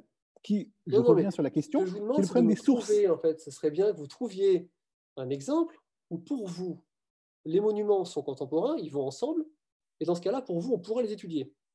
Mais je, je, recommence ce que, je, suis en train de dire, Quentin, ne pas laisser terminer. Avec les principes que j'ai que, D'accord, je recommence ce que je suis en train de dire. Pourquoi on ne se sert pas d'outils statistiques euh, euh, en, histoire et en archéologie avant le 18e, 19e siècle? Pour une raison qui est très simple, qui est l'effet que j'ai déjà expliqué, qui est l'effet de source. À savoir, on n'a pas toutes les sources. Prenons un exemple, reprenons sur Angkor. Euh, avant que Angkor devienne la capitale des Khmers, hein, à, la fin du, à la fin du 9e siècle, au début du 10e siècle, hein, les, les, les, temples n'étaient pas dans ce secteur-là, ils étaient un petit peu plus au sud, hein, et effectivement, on a une série de quatre temples qui sont positionnés là. Bon, à la limite, on pourrait dire, c'est fonctionnel, ces, quatre temples, euh, c'est fonctionnel. Le problème, c'est que euh, on n'a plus aujourd'hui l'état de ces temples à l'époque où ils ont été construits. Pourquoi? Parce qu'il y avait des bayonnes, donc des, bassins, les bayonnes c'est des grands bassins à côté, et qu'il y avait probablement des structures en bois hein, qui n'ont pas encore été euh, mises au jour. Donc si vous voulez, vous appliquerez votre outil statistique uniquement sur un état d'aujourd'hui qui ne correspond pas à l'état réel. Et c'est bien pour ça qu'on ne se sert pas de, ces techniques-là, parce qu'elles parce sont faussées au départ. Non, en fait, moi je ne suis pas d'accord avec votre euh, méthode du tout. Parce que euh, sur un site comme Encorvat, par exemple, moi j'ai regardé, euh, j'ai pas passé très longtemps là-dessus. Hein. Quand on a parlé d'émissions, ça a été très facile en fait de voir les relations qu'il y avait entre les différents temples d'Encorvat et de comprendre la géométrie. Ça a été extrêmement rapide. Ah bon? Ben, ben oui, c'est en fait une fois que vous avez compris les principes, vous les trouvez très rapidement ces ah ben, principes-là. Alors, euh, et à Encorvat, en fait, bon, il y a des temples qui sont visibles du ciel. Il y a Encorvat, Encorton, il y a différents temples. Et en fait, appliquer les principes de, géométrie et d'astrogéométrie, ça s'avérait extrêmement simple à faire en fait. Parce que vous dites qu'il manque des temples, mais si vous avez les coordonnées de temples, moi je voudrais bien les intégrer. Moi j'ai pris ce que, ce que j'ai vu, qui est visible, qui sont à peu près des monuments quand même. Vous n'allez pas me dire qu'il y a 2000 ans d'écart entre, entre les monuments visibles vus du ciel sur Google Earth par exemple entre Encorton et Encorvat. Non, mais, mais, mais, mais Encorvat, c'est, enfin, encore, le site général d'Encore, c'est un site qui, qui, dure à peu près 400 euh, ans. Hein, voilà, et 400 ans, c'est pas énorme. 1880 et termine vers, euh, il est abandonné vers 1327. Le problème, il est triple. Euh, et, je reviens sur la même question. effectivement, je ne cherche pas, cherche pas à, éviter la, réponse, mais je cherche à, vous montrer que l'outil statistique n'est pas utilisable pour un problème de source. Hein. C'est que aujourd'hui encore, sur le site d'Encore, on retrouve d'autres temples des temples secondaires, euh, etc. Donc, eh si on peut les rajouter. Des temples, mais non, mais non mais, si on en retrouve, ça veut dire qu'il y en a qu'on ne connaît pas. Hein. Oui, mais c'est pas gênant. Que, si vous avez un échantillon qui est représentatif, si vous prenez tout ce qu'on connaît. Comment vous savez qu'il est représentatif? Comment si vous savez tout ce qu'on connaît, on n'écarte rien. Si vous voulez, en science, quand vous avez une série de mesures, si vous prenez toutes les mesures, ou si vous prenez tous les monuments, c'est pas quelque chose où vous ne triez pas, vous prenez tout. Quand vous prenez tout, et vous regardez s'il y a des relations géométriques entre ces éléments, et si vous en trouvez un certain nombre qui vont sortir d'un cadre du aléatoire, dans ce cas-là, vous pouvez dire qu'effectivement, il y a une intention de disposer les choses avec de la géométrie. Et ah, Encorvat, c'est flagrant et c'est indiscutable. Mais non, c'est complètement. non, ce que vous dites sur Encorvat est absolument. Mais non, c'est pas flagrant du bien tout. Bien sûr que si, mais je sais bien que pour vous, c'est impossible. Mais, c'est pas... ça ne me gêne pas que ce soit impossible pour vous. Je sais très bien pour l'auditeur, c'est très clair. Allez, allez, sur Encorvat. Allez sur le site d'Encorvat hein, euh, et vous regarderez hein, comment les, éléments sont disposés. Et surtout. il n'y a pas besoin d'y aller, il suffit d'aller vu du ciel. Sur Google Earth, mais non, les gens peuvent aller voir. C'est absolument pas mesurer les proportions des différents lacs essayer de relier les temples et voir qu'en fait, on a des angles redondants qui sont triple carrés. Vous allez, vous allez construire des Les diagonales des temples sont également orientées sur des principes simples. c'est extrêmement simple. On pourrait, moi, franchement, je pense que je pourrais, enfin, je, si on avait le temps, je pourrais vous montrer d'autres choses. Vous, vous, posez le, vous posez le même problème qu'au départ. Vous posez le même problème qu'au départ. C'est un problème euh, ensuite de source. Hein. Euh, C'est-à-dire qu'au lieu de prendre les sources. disposé de cette manière-là, Alexis, est-ce que vous avez besoin de sources bien sûr qu'on a besoin de sources. C'est comme ça qu'on travaille en histoire. Vous avez besoin des sources pour dire que les pyramides sont carrées? Mais attendez, ça n'a rien à voir. Euh, est-ce que vous avez besoin de sources pour, pour, pour, pour dire que l'eau est incolore? Mais non, évidemment, ça n'a rien à voir. C'est pas du tout ça la question. La question, c'est que vous essayez de, de, de, créer une relation entre des objets. Bon. Très bien. Une relation géographique entre les objets, hein, une relation de positionnement. Le problème, c'est que vous me dites ça s'applique à tout, à, tout. Moi, je vous dis pour deux raisons que ça ne fonctionne pas. La première, encore une fois, la question chronologique. On eh ben non, elle pas. On travaille sur le passé. C'est extrêmement important. Mais bien sûr que si. Reprenez, les, temps, reprenez les d'encore. Reprenez les d'encore. Bah, sur les temps d'encore, c'est facile à appliquer. Hein. Alors, reprenez les temps d'encore. Euh, vous prenez euh, les temples qui sont à l'intérieur d'encore top. Hein, vous, regardez, il y, a, plusieurs temples. Hein, une série de temples alignés qui sont des, temples assez anciens, euh, 9e, 10e siècle. Euh, le grand temple le plus connu, hein, qui est, effectivement le temple du Bayonne et le temple du Bafouane. Bon, et eh ben, rien que ces temples-là, les relations là, je les ai pas étudiés parce qu'ils sont trop petits, en fait, ils sont pas visibles dans la forêt. Moi, j'ai pris ce qui est étudiable sur des distances qui sont, tu vois, ah donc, s'il y a deux temples dans la forêt, très bien, il y a donc, deux temples, vous faites, donc, vous faites un choix des sources. On ne va pas forcément le prendre. On, prend tout ce qui est visible. Mais oui, donc vous, choisissez vos euh, sources. Vous choisissez vos sources. Vous choisissez les sources qui sont visibles parce qu'elles sont applicables. Et c'est un gros problème parce qu'en histoire, on ne choisit pas ses sources. On prend ce que l'on a et on prend tout parce que c'est extrêmement important de tout prendre. Or, que, sur le site d'Encore, est-ce que vous avez des sources qui indiquent que Encorton est orienté sur l'équinoxe? Encore VAT je, alors, euh, ils sont, ils sont, ils sont pas, ils sont, ils sont euh, les, les, les, temples sont orientés en général euh, est-ouest, ouest-est. Hein, c'est en général comme ça. Est-ce que vous avez des sources qui vous le confirment? Oui, on a des sources qui nous le confirment parfaitement parce que on a sur un certain nombre de temples. Donc c'est un principe, c'est un principe d'orientation. C'est un principe géométrique. Oui, oui, oui non, mais je ne dis pas qu'il n'y a, attendez, je, eh ben, dis pas qu'il n'y a pas de principe d'orientation. Il va plus loin qu'une simple orientation est-ouest. C'est ça que je veux vous montrer. Oui, mais c'est que ça se vérifie. Oui, mais Quentin, c'est pas la même chose entre dire qu'il y a un principe d'orientation, et là-dessus, je suis entièrement d'accord. Hein. Il y a un principe d'orientation euh, sur les temples en coréen, comme sur plein, plein d'autres constructions. Voilà, et il y a également des principes géométriques, c'est ça que je veux faire, Mais non, de faire un principe d'orientation et ensuite de créer des modules de carrés euh, de manière artificielle, c'est pas la même chose. Du tout, du tout, du tout, du tout. Effectivement, et pour prendre les exemples. Est-ce qu'il y a des, modules carrés employés encore dans, dans le secteur d'Encore Est-ce qu'il y en a? Est-ce que, je sais pas, euh, le grand bassin qui est devant Encorvat, c'est quoi ses proportions? Euh, vous me laissez regarder 30 secondes, je, vais vous dire ça. Je vous l'ai montré sur la euh, vidéo, c'est 1 par 4 les proportions. Quand on regarde sur le Google Earth, en fait, on l'a vu tout à l'heure, c'est du 1 par 4. Alors peut-être, mais que ce soit 1 par 4 ah ben, ou autre chose, pas pas, ça pas montre bien qu'on a un système modulaire. Alors, pas système... le système modulaire. Ah non, ça, non, non, non, non, non, le système modulaire, on est d'accord. Non, non, mais ça, ça, ça on est bien d'accord. Donc, on voit bien que le système modulaire est employé sur une grande distance. Alors, attendez, le système modulaire sur une grande distance, je suis moins d'accord. Euh, que, que, effectivement, on utilise des systèmes modulaires, là-dessus, je suis tout à fait d'accord avec vous, c'est tout à fait une, une ah, technique qui est mise en avant. hein. Mais, mais système modulaire, c'est juste pratique, hein, c'est juste une manière de le faire. Euh, de dire que dans certaines Alors, constructions, pratique, on retrouve des carrés. Vous qui le dites, hein, mais euh, est-ce que vous avez un document qui vous dit qu'on a fait un bassin pratique de 1 par 4 Est-ce que j'ai un. Attendez. Bah, vous me parlez toujours de documents et de sources. Vous dites que le bassin qui fait 1 par 4. Là, encore, là, là, encore, Là encore, Quentin, vous êtes en train de mélanger sources écrites et, et, sources archéologiques. Hein. Donc, quand on travaille sur un, sur un, sur un, domaine, hein, euh, prenons le monde Khmer, hein, dans le monde Khmer, avant de commencer à s'interroger sur, sur les, les, distances et, euh, les carrés et les, éléments, on fait l'état des sources. C'est la première chose. Or, l'état des sources que vous avez sur le monde Khmer, il est relativement important, mais limité, parce que on est dans un monde où euh, il y avait une écriture. mais l'architecture, c'est une source quand même oui, on est d'accord, c'est une source. C'est une source, mais c'est une source archéologique. C'est une source archéologique, c'est pas, pas, pas une source écrite. Donc effectivement, je n'ai pas une source écrite qui vous explique que le bassin, il fait telle taille. Je, on, l'a mesuré, pas moi d'ailleurs, mais on l'a mesuré, on est d'accord là-dessus. Mais ah oui, donc vous avez fait une mesure, c'est pas un document historique qui vous le confirme. je, je, vais vous le dire. Je vais vous dire que la base du travail en histoire, avant de commencer à travailler sur un site, c'est deux choses. Un, on regarde les sources que l'on a, archéologiques, historiques, peu importe, hein, les deux, hein, ça dépend sur quoi on travaille. Et deux, on regarde l'état du travail qui a été fait, ce qu'on appelle l'historiographie. Et moi, ce qui me gêne beaucoup, beaucoup dans la manière dont vous travaillez, hein, c'est que, un, vous mettez jamais l'historiographie, deux, vous mettez jamais l'état des sources, c'est des éléments importants, et que vous créez des sources statistiques euh, en créant des relations de carré. Et ça, je suis désolé, mais je, je, mais, mais je, je comprends que ça vous rend malade, Alexis. Mais non, ça ne me rend pas malade. Ne vous inquiétez pas, tout va bien. Euh, mais, euh, si vous voulez, mon, mon but, c'est pas de vous euh, rendre malade ou de vous convaincre. Mais, je ne suis pas malade, tout va bien, ne vous inquiétez pas. Non, mais je, enfin, on voit bien. Gentil, ne vous inquiétez pas pour ma santé, mais bon. Ne, vous disputez pas, tout va bien. Je, vous interromps tous les deux une petite minute. On approche de la fin, il nous reste quelques petites minutes. risque de déborder un tout petit peu, j'en ai peur. Je vais vous laisser encore cinq petites minutes pour finir votre conversation en cours. Et après, je vous propose de prendre quelques petites questions pour répondre aux auditeurs. Et ensuite, on fera une petite. Chacun Moi, J'ai très peu parlé par rapport à Alexis. Peut-être. Euh, je, ne sais pas, je n'ai pas de, compteur de temps. Alexis a beaucoup parlé. Euh, moi, j'aimerais quand même prendre quelques minutes pour vous montrer justement comment est orienté Balbec, comment est orienté, par exemple, euh, euh par exemple. Ce serait intéressant de voir. je vous partage, c'est juste des diapos. Vas-y, vas-y, partage le document.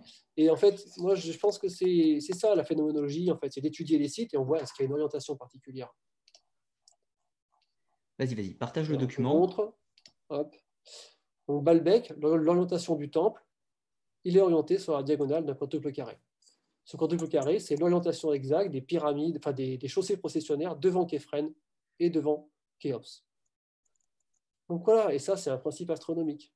La curiosité que je vous rajoute, qu'on peut calculer avec un logiciel, c'est qu'en fait cette date-là, au moment où le Soleil vient se coucher dans cet axe-là, c'est le 14 février, à l'époque de la construction, à l'époque romaine, donc c'est-à-dire euh, tardif romain. Le bah, 14 février, c'est une date très importante, qui est très intéressante, parce que je vous présente la curiosité, c'est qu'elle intervient 34 jours après l'équinoxe et 55 jours avant, 30, euh, pardon, 34 jours après le solstice et 55 jours avant l'équinoxe. De fait, on divise la saison d'hiver en 55 et 34 jours, deux nombres de la suite de Fibonacci, ça nous fait le nombre d'or. C'est une curiosité qu'on retrouve également en Corvat, qu'on va retrouver également à Gizeh, qu'on va retrouver également au Pérou. Et dans quasiment tous les sites que j'étudie, j'observe les mêmes principes. On va retrouver ça également sur les aliments mégalithiques de Karnak. C'est-à-dire qu'on utilise l'astronomie et la géométrie également pour diviser l'espace, le temps. Les deux paramètres vont être divisés. Ici, on a divisé l'espace avec ce principe-là, et on divise également le temps. Donc ça, c'est des, phénomènes en fait, c'est des phénomènes qui sont observables, qui sont testables, vérifiables. Et moi, en fait, quand tu m'as dit on va parler de Balbec, ben voilà, je planche sur Balbec, alors, ce n'est pas moi qui ai découvert le principe du quadruple carré, je l'ai vérifié. Mais ce que j'ai creusé un peu plus, c'était savoir à quoi correspondait cet axe d'un point de vue solaire. Juste en dessous de, de, il y a un temple juste à côté en dessous. Eh ben, ce temple, il est orienté suivant la diagonale d'un double carré qui, lui, est disposé sur le nord-sud. C'est très curieux. Donc ça, c'est des faits qui sont complètement passés inaperçus. Euh, il y a aussi deux grosses pierres qui ont été oubliées. Vous savez, c'est des pierres de fondation de Balbec. On n'en parle jamais, enfin, on en parle très peu. On dit que c'est des pierres qui n'ont pas amenées sur le chantier, les deux gros blocs. Les deux gros blocs, en fait, ils sont orientés, je vous les montre rapidement, ils sont orientés de la même manière. Ils sont disposés à quelques 800 mètres ou 1 km du temple, et tous les deux sont orientés de la même manière. C'est une coïncidence peut-être. Il n'empêche que c'est très intéressant de voir que lorsqu'on joint la pointe des temples, enfin de ces deux blocs par contre, euh, en fait, ils forment un axe, c'est tout simplement l'axe du lever de lune mineur, majeur, pardon. Donc en fait, à chaque fois, les sites géométriques, les sites qu'on étudie, les principes géométriques sont reliés à l'astronomie, soit des levées solaires, soit des levées lunaires. Et c'est ça en permanence. C'est également le cas à Tiwanaku. C'est là-dessus qu'Alexis, en fait, il avait tiqué quand j'avais montré une vidéo qui montrait qu'à Tiwanaku, on avait divisé l'espace exactement de la même manière que ce qu'on a vu à Malbec. Et je suis désolé, Alexis, c'est des choses qui sont extrêmement compliquées pour toi à envisager. Je sais très bien que c'est. Gentil, c'est gentil, Quentin, mais je pense que c'est euh, extrêmement compliqué à envisager. Simplement, ça ne fonctionne pas en histoire, c'est juste ça.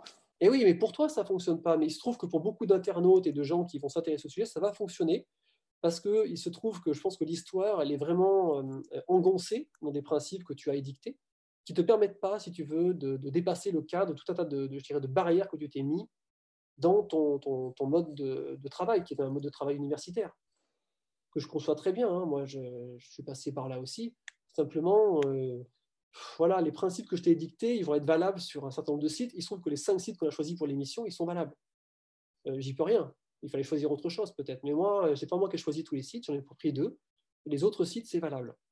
Donc, si tu veux, ce principe scientifique, il va être valable. S'il est valable, tu vas pouvoir le tester sur d'autres sites il y en a des tas d'autres. Les temples sumériens également sont orientés suivant ces mêmes principes. Our en mm, Irak, c'est également le cas. La diagonale de Our en Irak, c'est orienté nord-sud. On n'a pas touché de mot sur l'île de Pâques en, passant. C'est un bah, de Pâques, très rapidement, je vous le montre, parce qu'il faut quand même le savoir. L'île de Pâques, pour moi, elle a été choisie, c'est une île qui a été choisie et sacralisée parce que justement, elle correspond à une latitude sur Terre où le lever solsticial est exactement celui d'un double carré. Voilà, la diagonale d'un double carré. Donc, il faudrait que je remontre. Voilà, si on avait un exemple, en fait, cet axe-là, entre c'est les, deux volcans qui sont au sud de l'île. Si on se met en haut d'un volcan, qu'on regarde d'autres volcans, en fait, on va avoir l'axe solsticial. Et je pense que c'est pour cette raison-là qu'on a choisi l'île de Pâques, qu'on l'a sacralisée, qu'on a construit tout un tas d'éléments dessus, parce que justement, elle correspond naturellement à une, latitude où on va observer ce lever solsticial. C'est le même qu'à Karnak en Égypte d'ailleurs. Hein. Karnak en Égypte, c'est exactement le même axe solsticial. Alors, juste voilà, donc ce sont des principes en fait que moi je voulais quand même vous montrer parce qu'on avait dit qu'on parlait de ces choses-là dans l'émission, mais on les a quasiment pas abordées. On n'a pas abordé Tiwanaku, il y a les mêmes choses. Je, voudrais juste répondre à, deux, éléments, Quentin, parce qu'il parce que, euh, il ne reste pas beaucoup de temps. Et sur, sur l'île de Pâques, j'ai d'abord une question purement d'historien, c'est ça a été choisi quand? De quoi a été choisi quand? Quand est-ce que l'île de Pâques a été choisie, selon vous, pour euh, euh, servir à ces, bâtiments? On n'en a absolument aucune idée. Ce qui est certain, c'est que ah, l'île si, de Pâques... Si, si, si. Non, non, non. moi, je n'ai pas d'idée à laquelle ça a été choisi. On sait qu'en gros, elle a été peuplée autour de l'an 700, c'est à peu près les, hypothèses mhm. académiques. Hein, voilà. Mhm. Alors, les études sont, ont un peu changé. Mais... Hein, il vient d'avoir une étude qui vient d'être publiée au Chili, hein, que, j'ai eu la chance de, pouvoir lire. Enfin, j'ai lu un résumé de, l'étude, qui montre que c'est un peu plus tard. Mais euh, vous vous rendez compte que l'île de Pâques est éloignée, à 3500, est, éloignée de, 3500 km à 4000 km euh, des, des, des, des, zones hein, que les Polynésiens euh, ne pouvaient pas savoir réellement que le solstice se levait comme ça en partant pour 4000 km alors ça, c'est des questions qu'on n'est pas forcément obligé de répondre. Moi, ce que je vous parle, c'est des constats. Moi, je pense que l'île de Pâques, si vous voulez, ce que j'observe m'indique que lorsque ce lieu, lorsque les gens sont arrivés là-bas, Peut-être qu'ils ont constaté que cette île-là avait des propriétés particulières par l'observation, ça on ne sait pas, c'est une hypothèse. Par l'observation, ils ont peut-être pu se rendre compte que par rapport à l'est-ouest, le Soleil formait au moment du solstice la diagonale d'un double carré. Partant de là, euh, c'est apparu peut-être pour cette culture-là, pour cette pensée d'avant, c'est apparu comme étant un lieu divin, de lieu sacré qui a été sacralisé, sur lequel on a décidé de construire des moailles, une sorte de manière de célébrer en fait cette espèce d'espace naturel divin en fait. Hein il y a trois, éléments sur lesquels je voudrais revenir juste avant de, conclure. Parce que euh, moi, ce qui me pose problème euh, très largement euh, dans votre démarche, elle est que, un, vous créez des données. Hein, c'est pas du tout des ça. C'est un fait, c'est pas une donnée créée, c'est un fait. C'est un fait identique à ce qu'on aura. Qu'est-ce qui est un fait, L'axe solsticial, c'est la diagonale d'un double carré, c'est pas une donnée créée, c'est un fait. Oui, d'accord, mais enfin, vous avez vu la position des moailles par rapport à votre axe solsticial il ne vous pose pas de problème. La position des moailles par rapport à l'axe. Ce qui est très intéressant, c'est que les moailles sont répartis autour de l'île. Oui, et ça ne vous passe pas de problème. Ce qui est très intéressant. donc, si c'était évidemment un élément sacré, pourquoi bah, regardez le tour de l'île, ce que ça donne C'est-à-dire que les axes de l'île. Je, sais bien, mais ça vous pose pas un problème d'avoir un axe, un, axe et que cet axe, vous dites c'est l'île qui a été choisie. Bon, ok, pourquoi pas. Ah, pourquoi c'est là et pas une autre hein. Mais ah oui, c'est plus pour une hypothèse, c'est plus qu'une hypothèse. Et puis, bizarrement, sur ces axes qui sont pourtant pour vous si importants, on n'a pas de, on n'a pas de moailles. Bah, les moailles, ils sont quand bah, même quand même. tout autour. Sur le plan, ce que vous avez là, en blanc, c'est des moailles, c'est des haous. Oui, je, je, sais parfaitement, je sais parfaitement où ils sont, sauf un qui est au centre. Hein. ils sont parfaitement mais, mais si vous voulez, moi, ce que je ne comprends pas, si vous voulez, c'est que vous ne mettez jamais en relation, et c'est de reprendre le, le, le, principe du départ, qu'est-ce qu'on a fait vous ne mettez jamais en relation l'humain avec vos recherches. Vous basez, vos, vous fondez pardon, vos recherches sur un, un empilement de chiffres, sur des principes géométriques qui sont d'aujourd'hui, hein, qui ne sont pas d'hier, parce qu'aucun de ces principes géométriques ne se retrouve dans des textes anciens. C'est un élément comme assez essentiel. Hein. Aucune source ne le montre. Hein. C'est pas un problème. Spécialement chez On n'a rien qui parle des mégalithes, donc on ne peut pas en avoir. Mais, mais attendez, attendez, attendez vous, vous confondez tout, vous confondez tout, Quentin. Vous confondez tout, Quentin. Vous êtes en train de parler des mégalithes. Évidemment, les mégalithes, on, est, on est la protohistoire. Mais ce n'est pas, le cas encore. C'est le moment le plus C'est pas le cas encore et c'est pas, pas le cas encore. Encore, on n'est pas, on n'est pas en protohistoire, on a des textes. On a et oui, mais ça n'empêche pas. Et les textes n'en parlent jamais. Mais si, mais si. Alexis, je...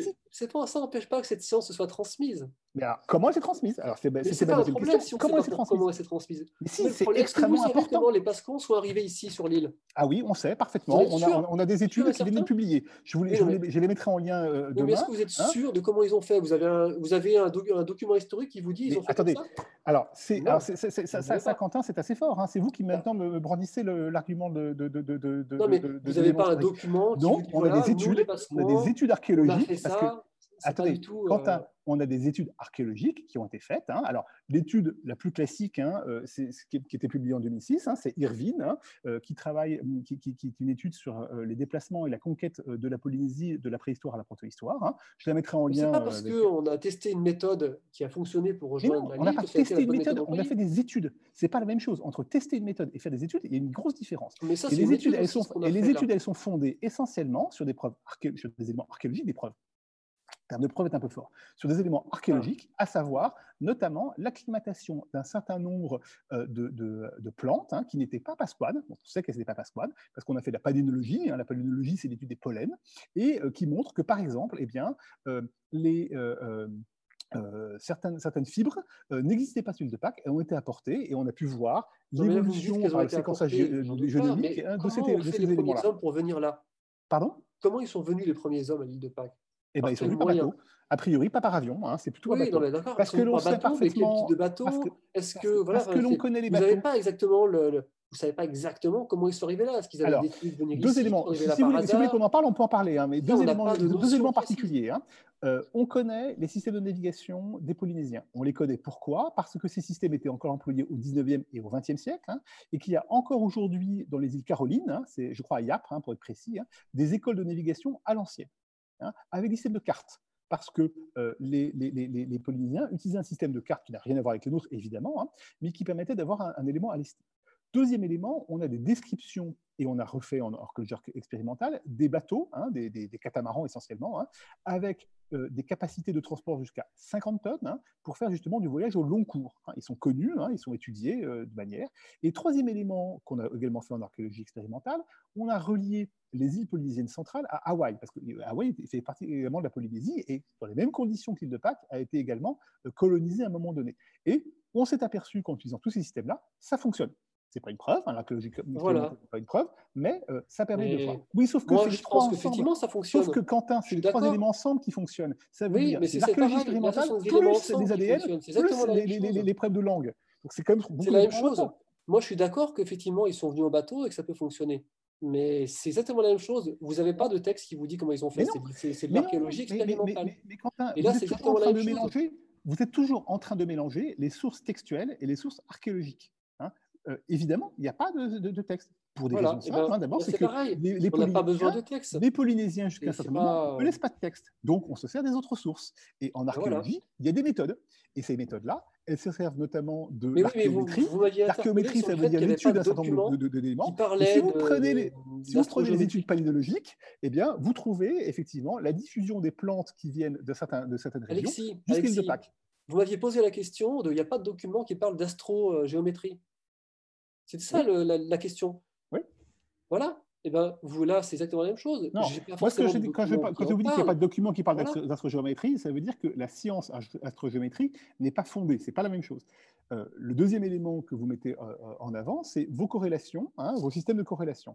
Dans vos systèmes de corrélation, effectivement, on est d'accord, à l'époque des mégalithes, il n'y a pas de texte. Logique, il n'y en a pas. Sauf que, moi, ce que je vous dis, c'est que vos systèmes de corrélation, ils sont, extrêmement hasardeux parce que, justement, on a un problème de source.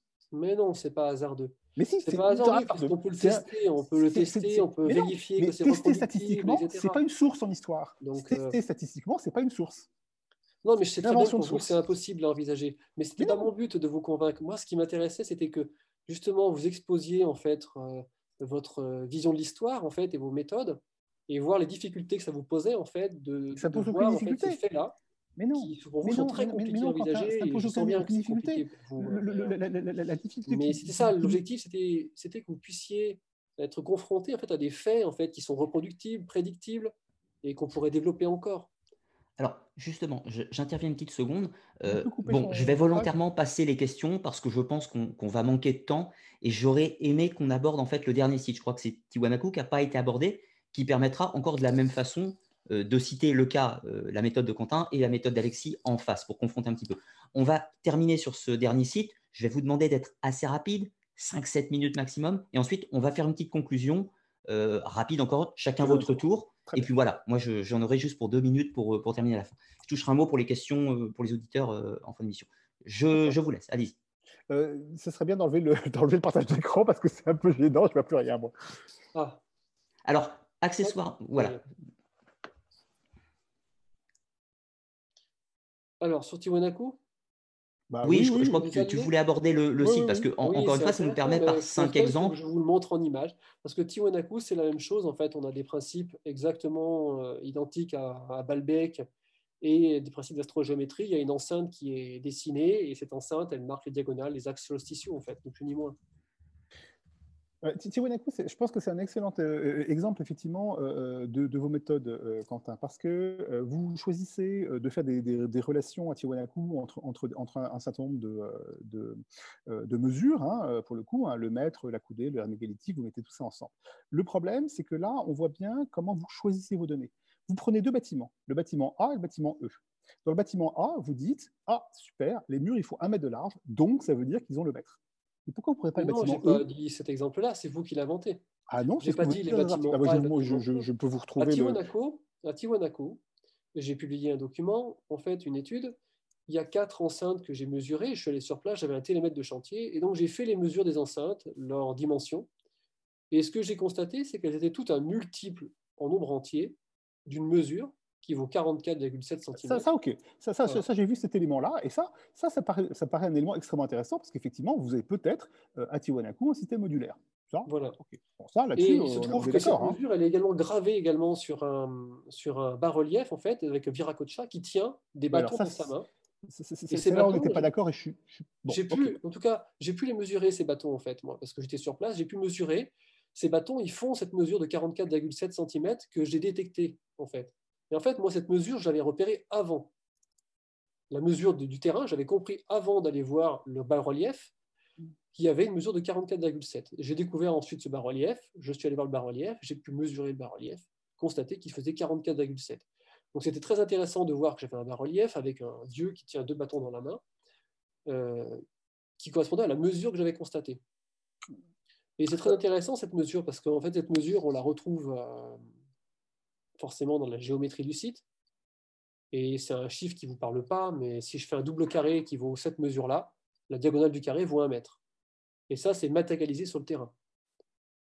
C'est là où on n'est pas d'accord parce que pour, pour moi, ça c'est une construction. Et je suis désolé, je n'ai pas les bâtiments A et E, c'est pas Tiwanaku, hein, vous avez raison. Hein, je, je, confondais avec euh, votre l'autre. Euh, absolument. Où là où effectivement on voit vos, vos, vos biais de, euh, de recherche puisque vous choisissez les mesures que vous voulez pour donner vos résultats. Voilà, à Korikancha, j'ai pris toutes les mesures de tout le monument. oui, oui, d'accord. Sauf que vous ne choisissez dans votre explication celles qui volent. Oui, sauf que vous choisissez dans votre explication celles qui vous conviennent. C'est ça un problème et on retombe. Alors j'ai publié un document sur le Korikancha aussi. Hein, il faudrait y aller voir. Oui, non, non, mais j'ai regardé les éléments, puis j'ai lu quelques, quelques documents. Alors, euh, encore une fois, le, le, le, qu'il y ait un module euh, donné sur le site de Tiwanaku, euh, c'est très possible. Hein. Vous savez qu'un des problèmes qu'on a à Tiwanaku, et c'est toujours le même problème de source, hein, je reviens, je suis désolé, je suis un peu monomaniaque, mais en histoire, c'est souvent, hein, c'est que Tiwanaku, c'est un site qui a été assez modifié, qui a été reconstruit, qui a été assez modifié, ce qui, pose dans un problème. ce qui fait que les archéologues. Alors, il n'a pas été modifié autant que ce que beaucoup de gens le racontent, puisqu'un fait, il y avait des monolithes dressés qui eux, il, y a les photos, il y a les photos, les monolithes sont toujours en place, ils n'ont pas bougé. D'accord, mais enfin, ce qui a été rajouté, c'est des pierres, enfin des murets entre les monolithes. mais tous les monolithes sur lesquels j'ai pris les mesures, tout cela, ils sont sur les photos de Stubel et également les photos de l'expédition française qui a étudié Tiwanaku. D'accord, mais c'est quand même un site, qui, a été, qui, modifié, ce qui, ce qui, pose toujours des problèmes hein, quand, quand, on, travaille sur un site euh, euh qui, dont, dont, on Moi, ce que j'ai modifié, ce que j'ai mesuré, c'est des choses qui n'ont pas été modifiées, c'est des choses qui ont été retrouvées telles quelles. Si vous le dites, hein, moi je suis, moins, je suis moins certain, mais bon, si vous le dites, bon. Euh, euh, moi, ce qui me pose encore une fois problème, c'est que vous faites des relations entre des mesures modulaires, et ça, pour les mesures modulaires, on est d'accord, hein, c'est très très très possible, il n'y a aucun problème là-dessus, ça, c'est pas du tout une question qui est un module qui est utilisé sur la construction du site. Pourquoi pas? En revanche, que vous fassiez une relation entre ce module et le maître, c'est des constructions que vous faites, si vous voulez. C'est ça qui me pose vraiment problème. C'est que vous construisez des raisonnements qui sont anachroniques, qui sont aujourd'hui. Et ça, ça ne fonctionne pas. Alors, parce que, je vais quand même vous montrer ce que je, je, Attendez, laissez-moi terminer juste 15 secondes. vous connaissez, juste 15 secondes, s'il vous plaît, Quentin. Parce que vous retombez sur le même problème que vous, que, vous exposez au début, c'est OK, d'où vient le maître? Et vous me dites, oh, on ne sait pas comment sont les relations entre les continents. Bon, c'est juste deux continents différents. Hein. Euh, le maître, c'est le siècle. Hein, c'est juste ça. Et, ça pose problème. Parce que si vous n'avez pas de relation, vous ne pouvez pas avoir ce genre, genre d'échange. c'est pas très compliqué d'expliquer d'où vient le maître. Hein. C'est pas du tout euh, quelque chose de compliqué.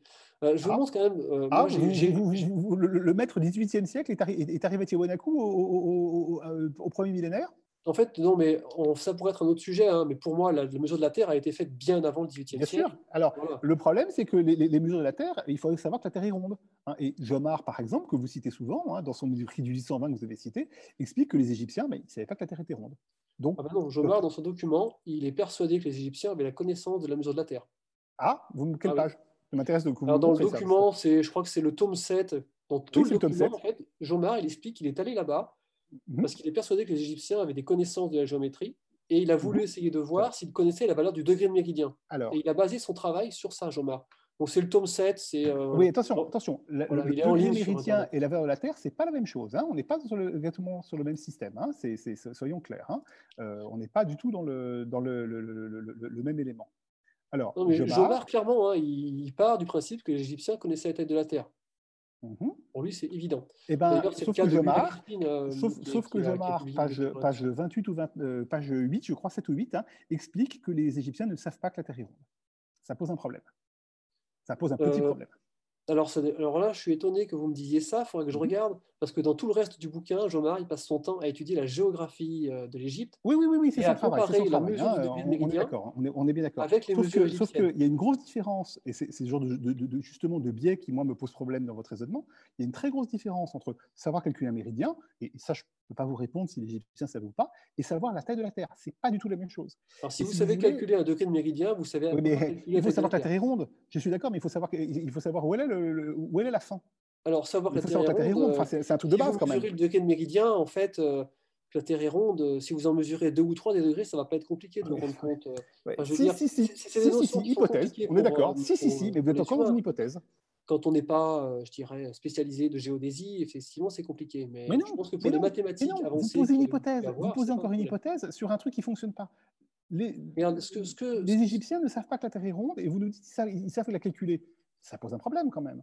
euh, pour moi, les Égyptiens savaient que la Terre était ronde. il y a pour vous, pour vous, d'accord. C'est une hypothèse que vous posez. c'est- c'est- voilà, une hypothèse que vous posez, mais que, vous ne pouvez pas démontrer. C'est ça le problème. C'est encore un postulat. Alors, Euh, si, on peut, on peut montrer un élément, de- un, un élément qui est quand même troublant. Euh, c'est Dernière, dia- publications- dernière diapo, après on termine sur, sur, Il y a deux publications de Gula Priskin, qui est un égyptologue allemand, qui, à partir de textes égyptiens, arrive à la conclusion que les Égyptiens avaient une très bonne connaissance de- des dimensions de la Terre. Vous devriez les lire, c'est Gula Priskin. Je, je je vais regarder ça. Je vais à la Voilà. bibliothèque de Donc, il y a deux demain. publications, euh, voire trois publications sur le sujet. Et puis, il y a également l'histoire d'Ératosthène, qui, en théorie, aurait donné une mesure de la Terre. Il se trouve que Ératosthène, la méthode qui est décrite par Ératosthène, à l'époque où Ératosthène a vécu, elle n'aurait pas pu être réalisée car l'axe de la Terre n'était pas le même. Le moment où l'expérience d'Ératosthène a pu avoir lieu, c'est environ en moins 3000. Donc, l'expérience Alors d'Ératosthène, là, il va vraiment falloir que vous alliez, euh, que vous alliez dire ça euh, aux spécialistes euh, de, de, de, de géographie et de géométrie du monde grec. hein.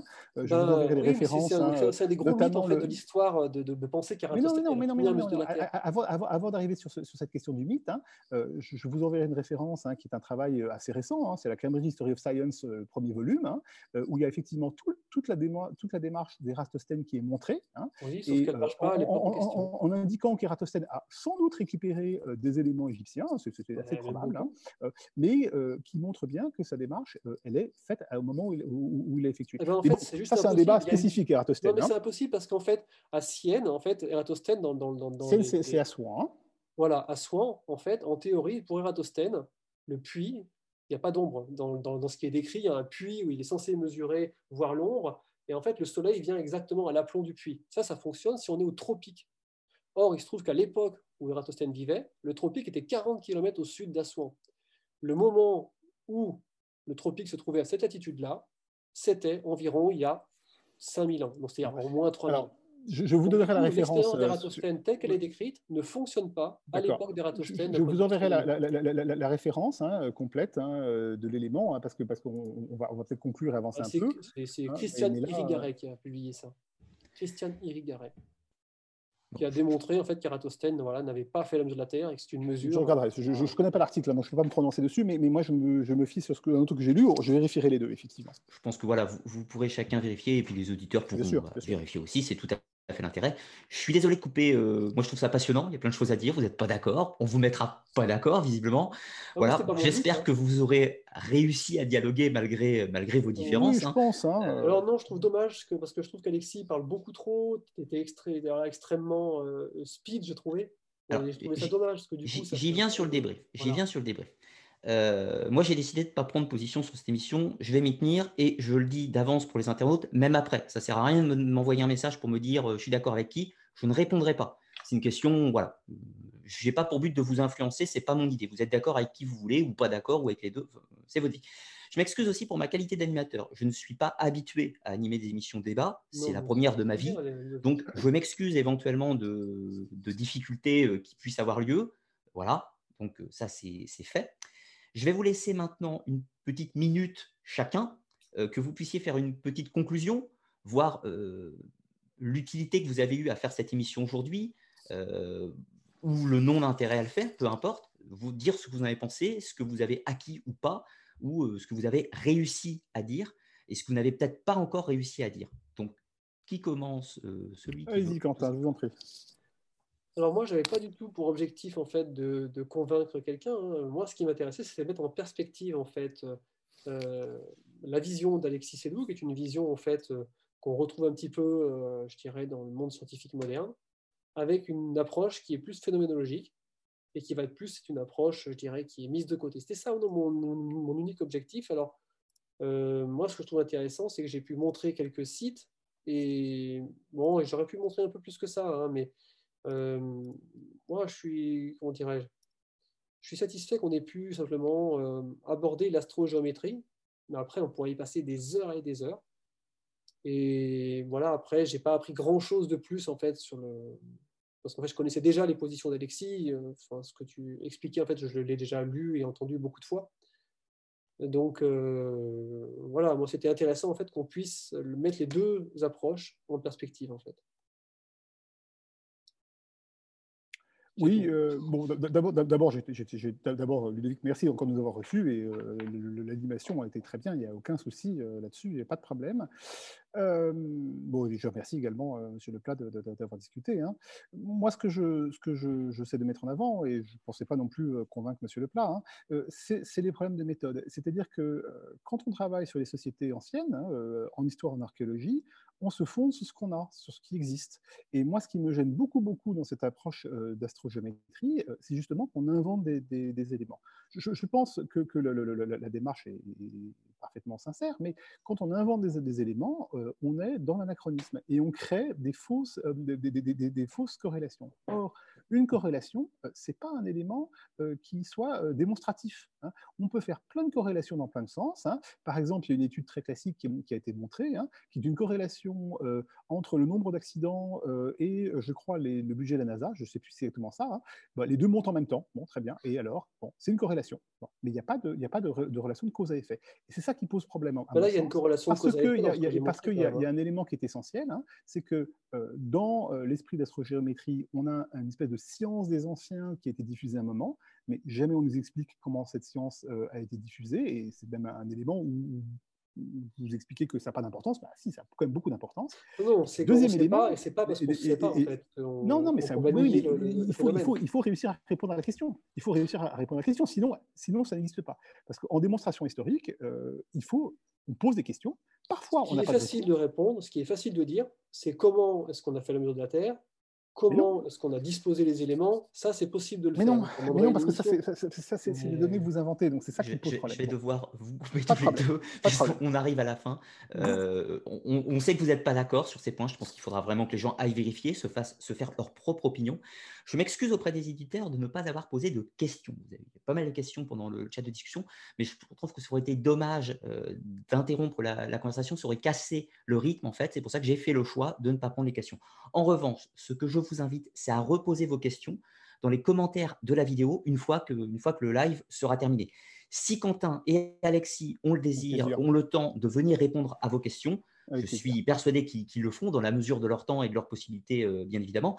Pensez à préciser dans les commentaires si vous voulez poser une question spécifiquement à Quentin, spécifiquement à Alexis ou éventuellement aux deux. Euh, voilà, et euh, encore une fois, autant que faire se peut, ça se fera. Je vous remercie tous les deux, Quentin et Alexis, d'être venus, d'avoir pris votre temps pour discuter entre vous. J'espère que les conditions auront pu être agréables pour vous autant que, possible. Si problème, bah, faites-moi en part. Hein, on essaie toujours d'améliorer. voilà.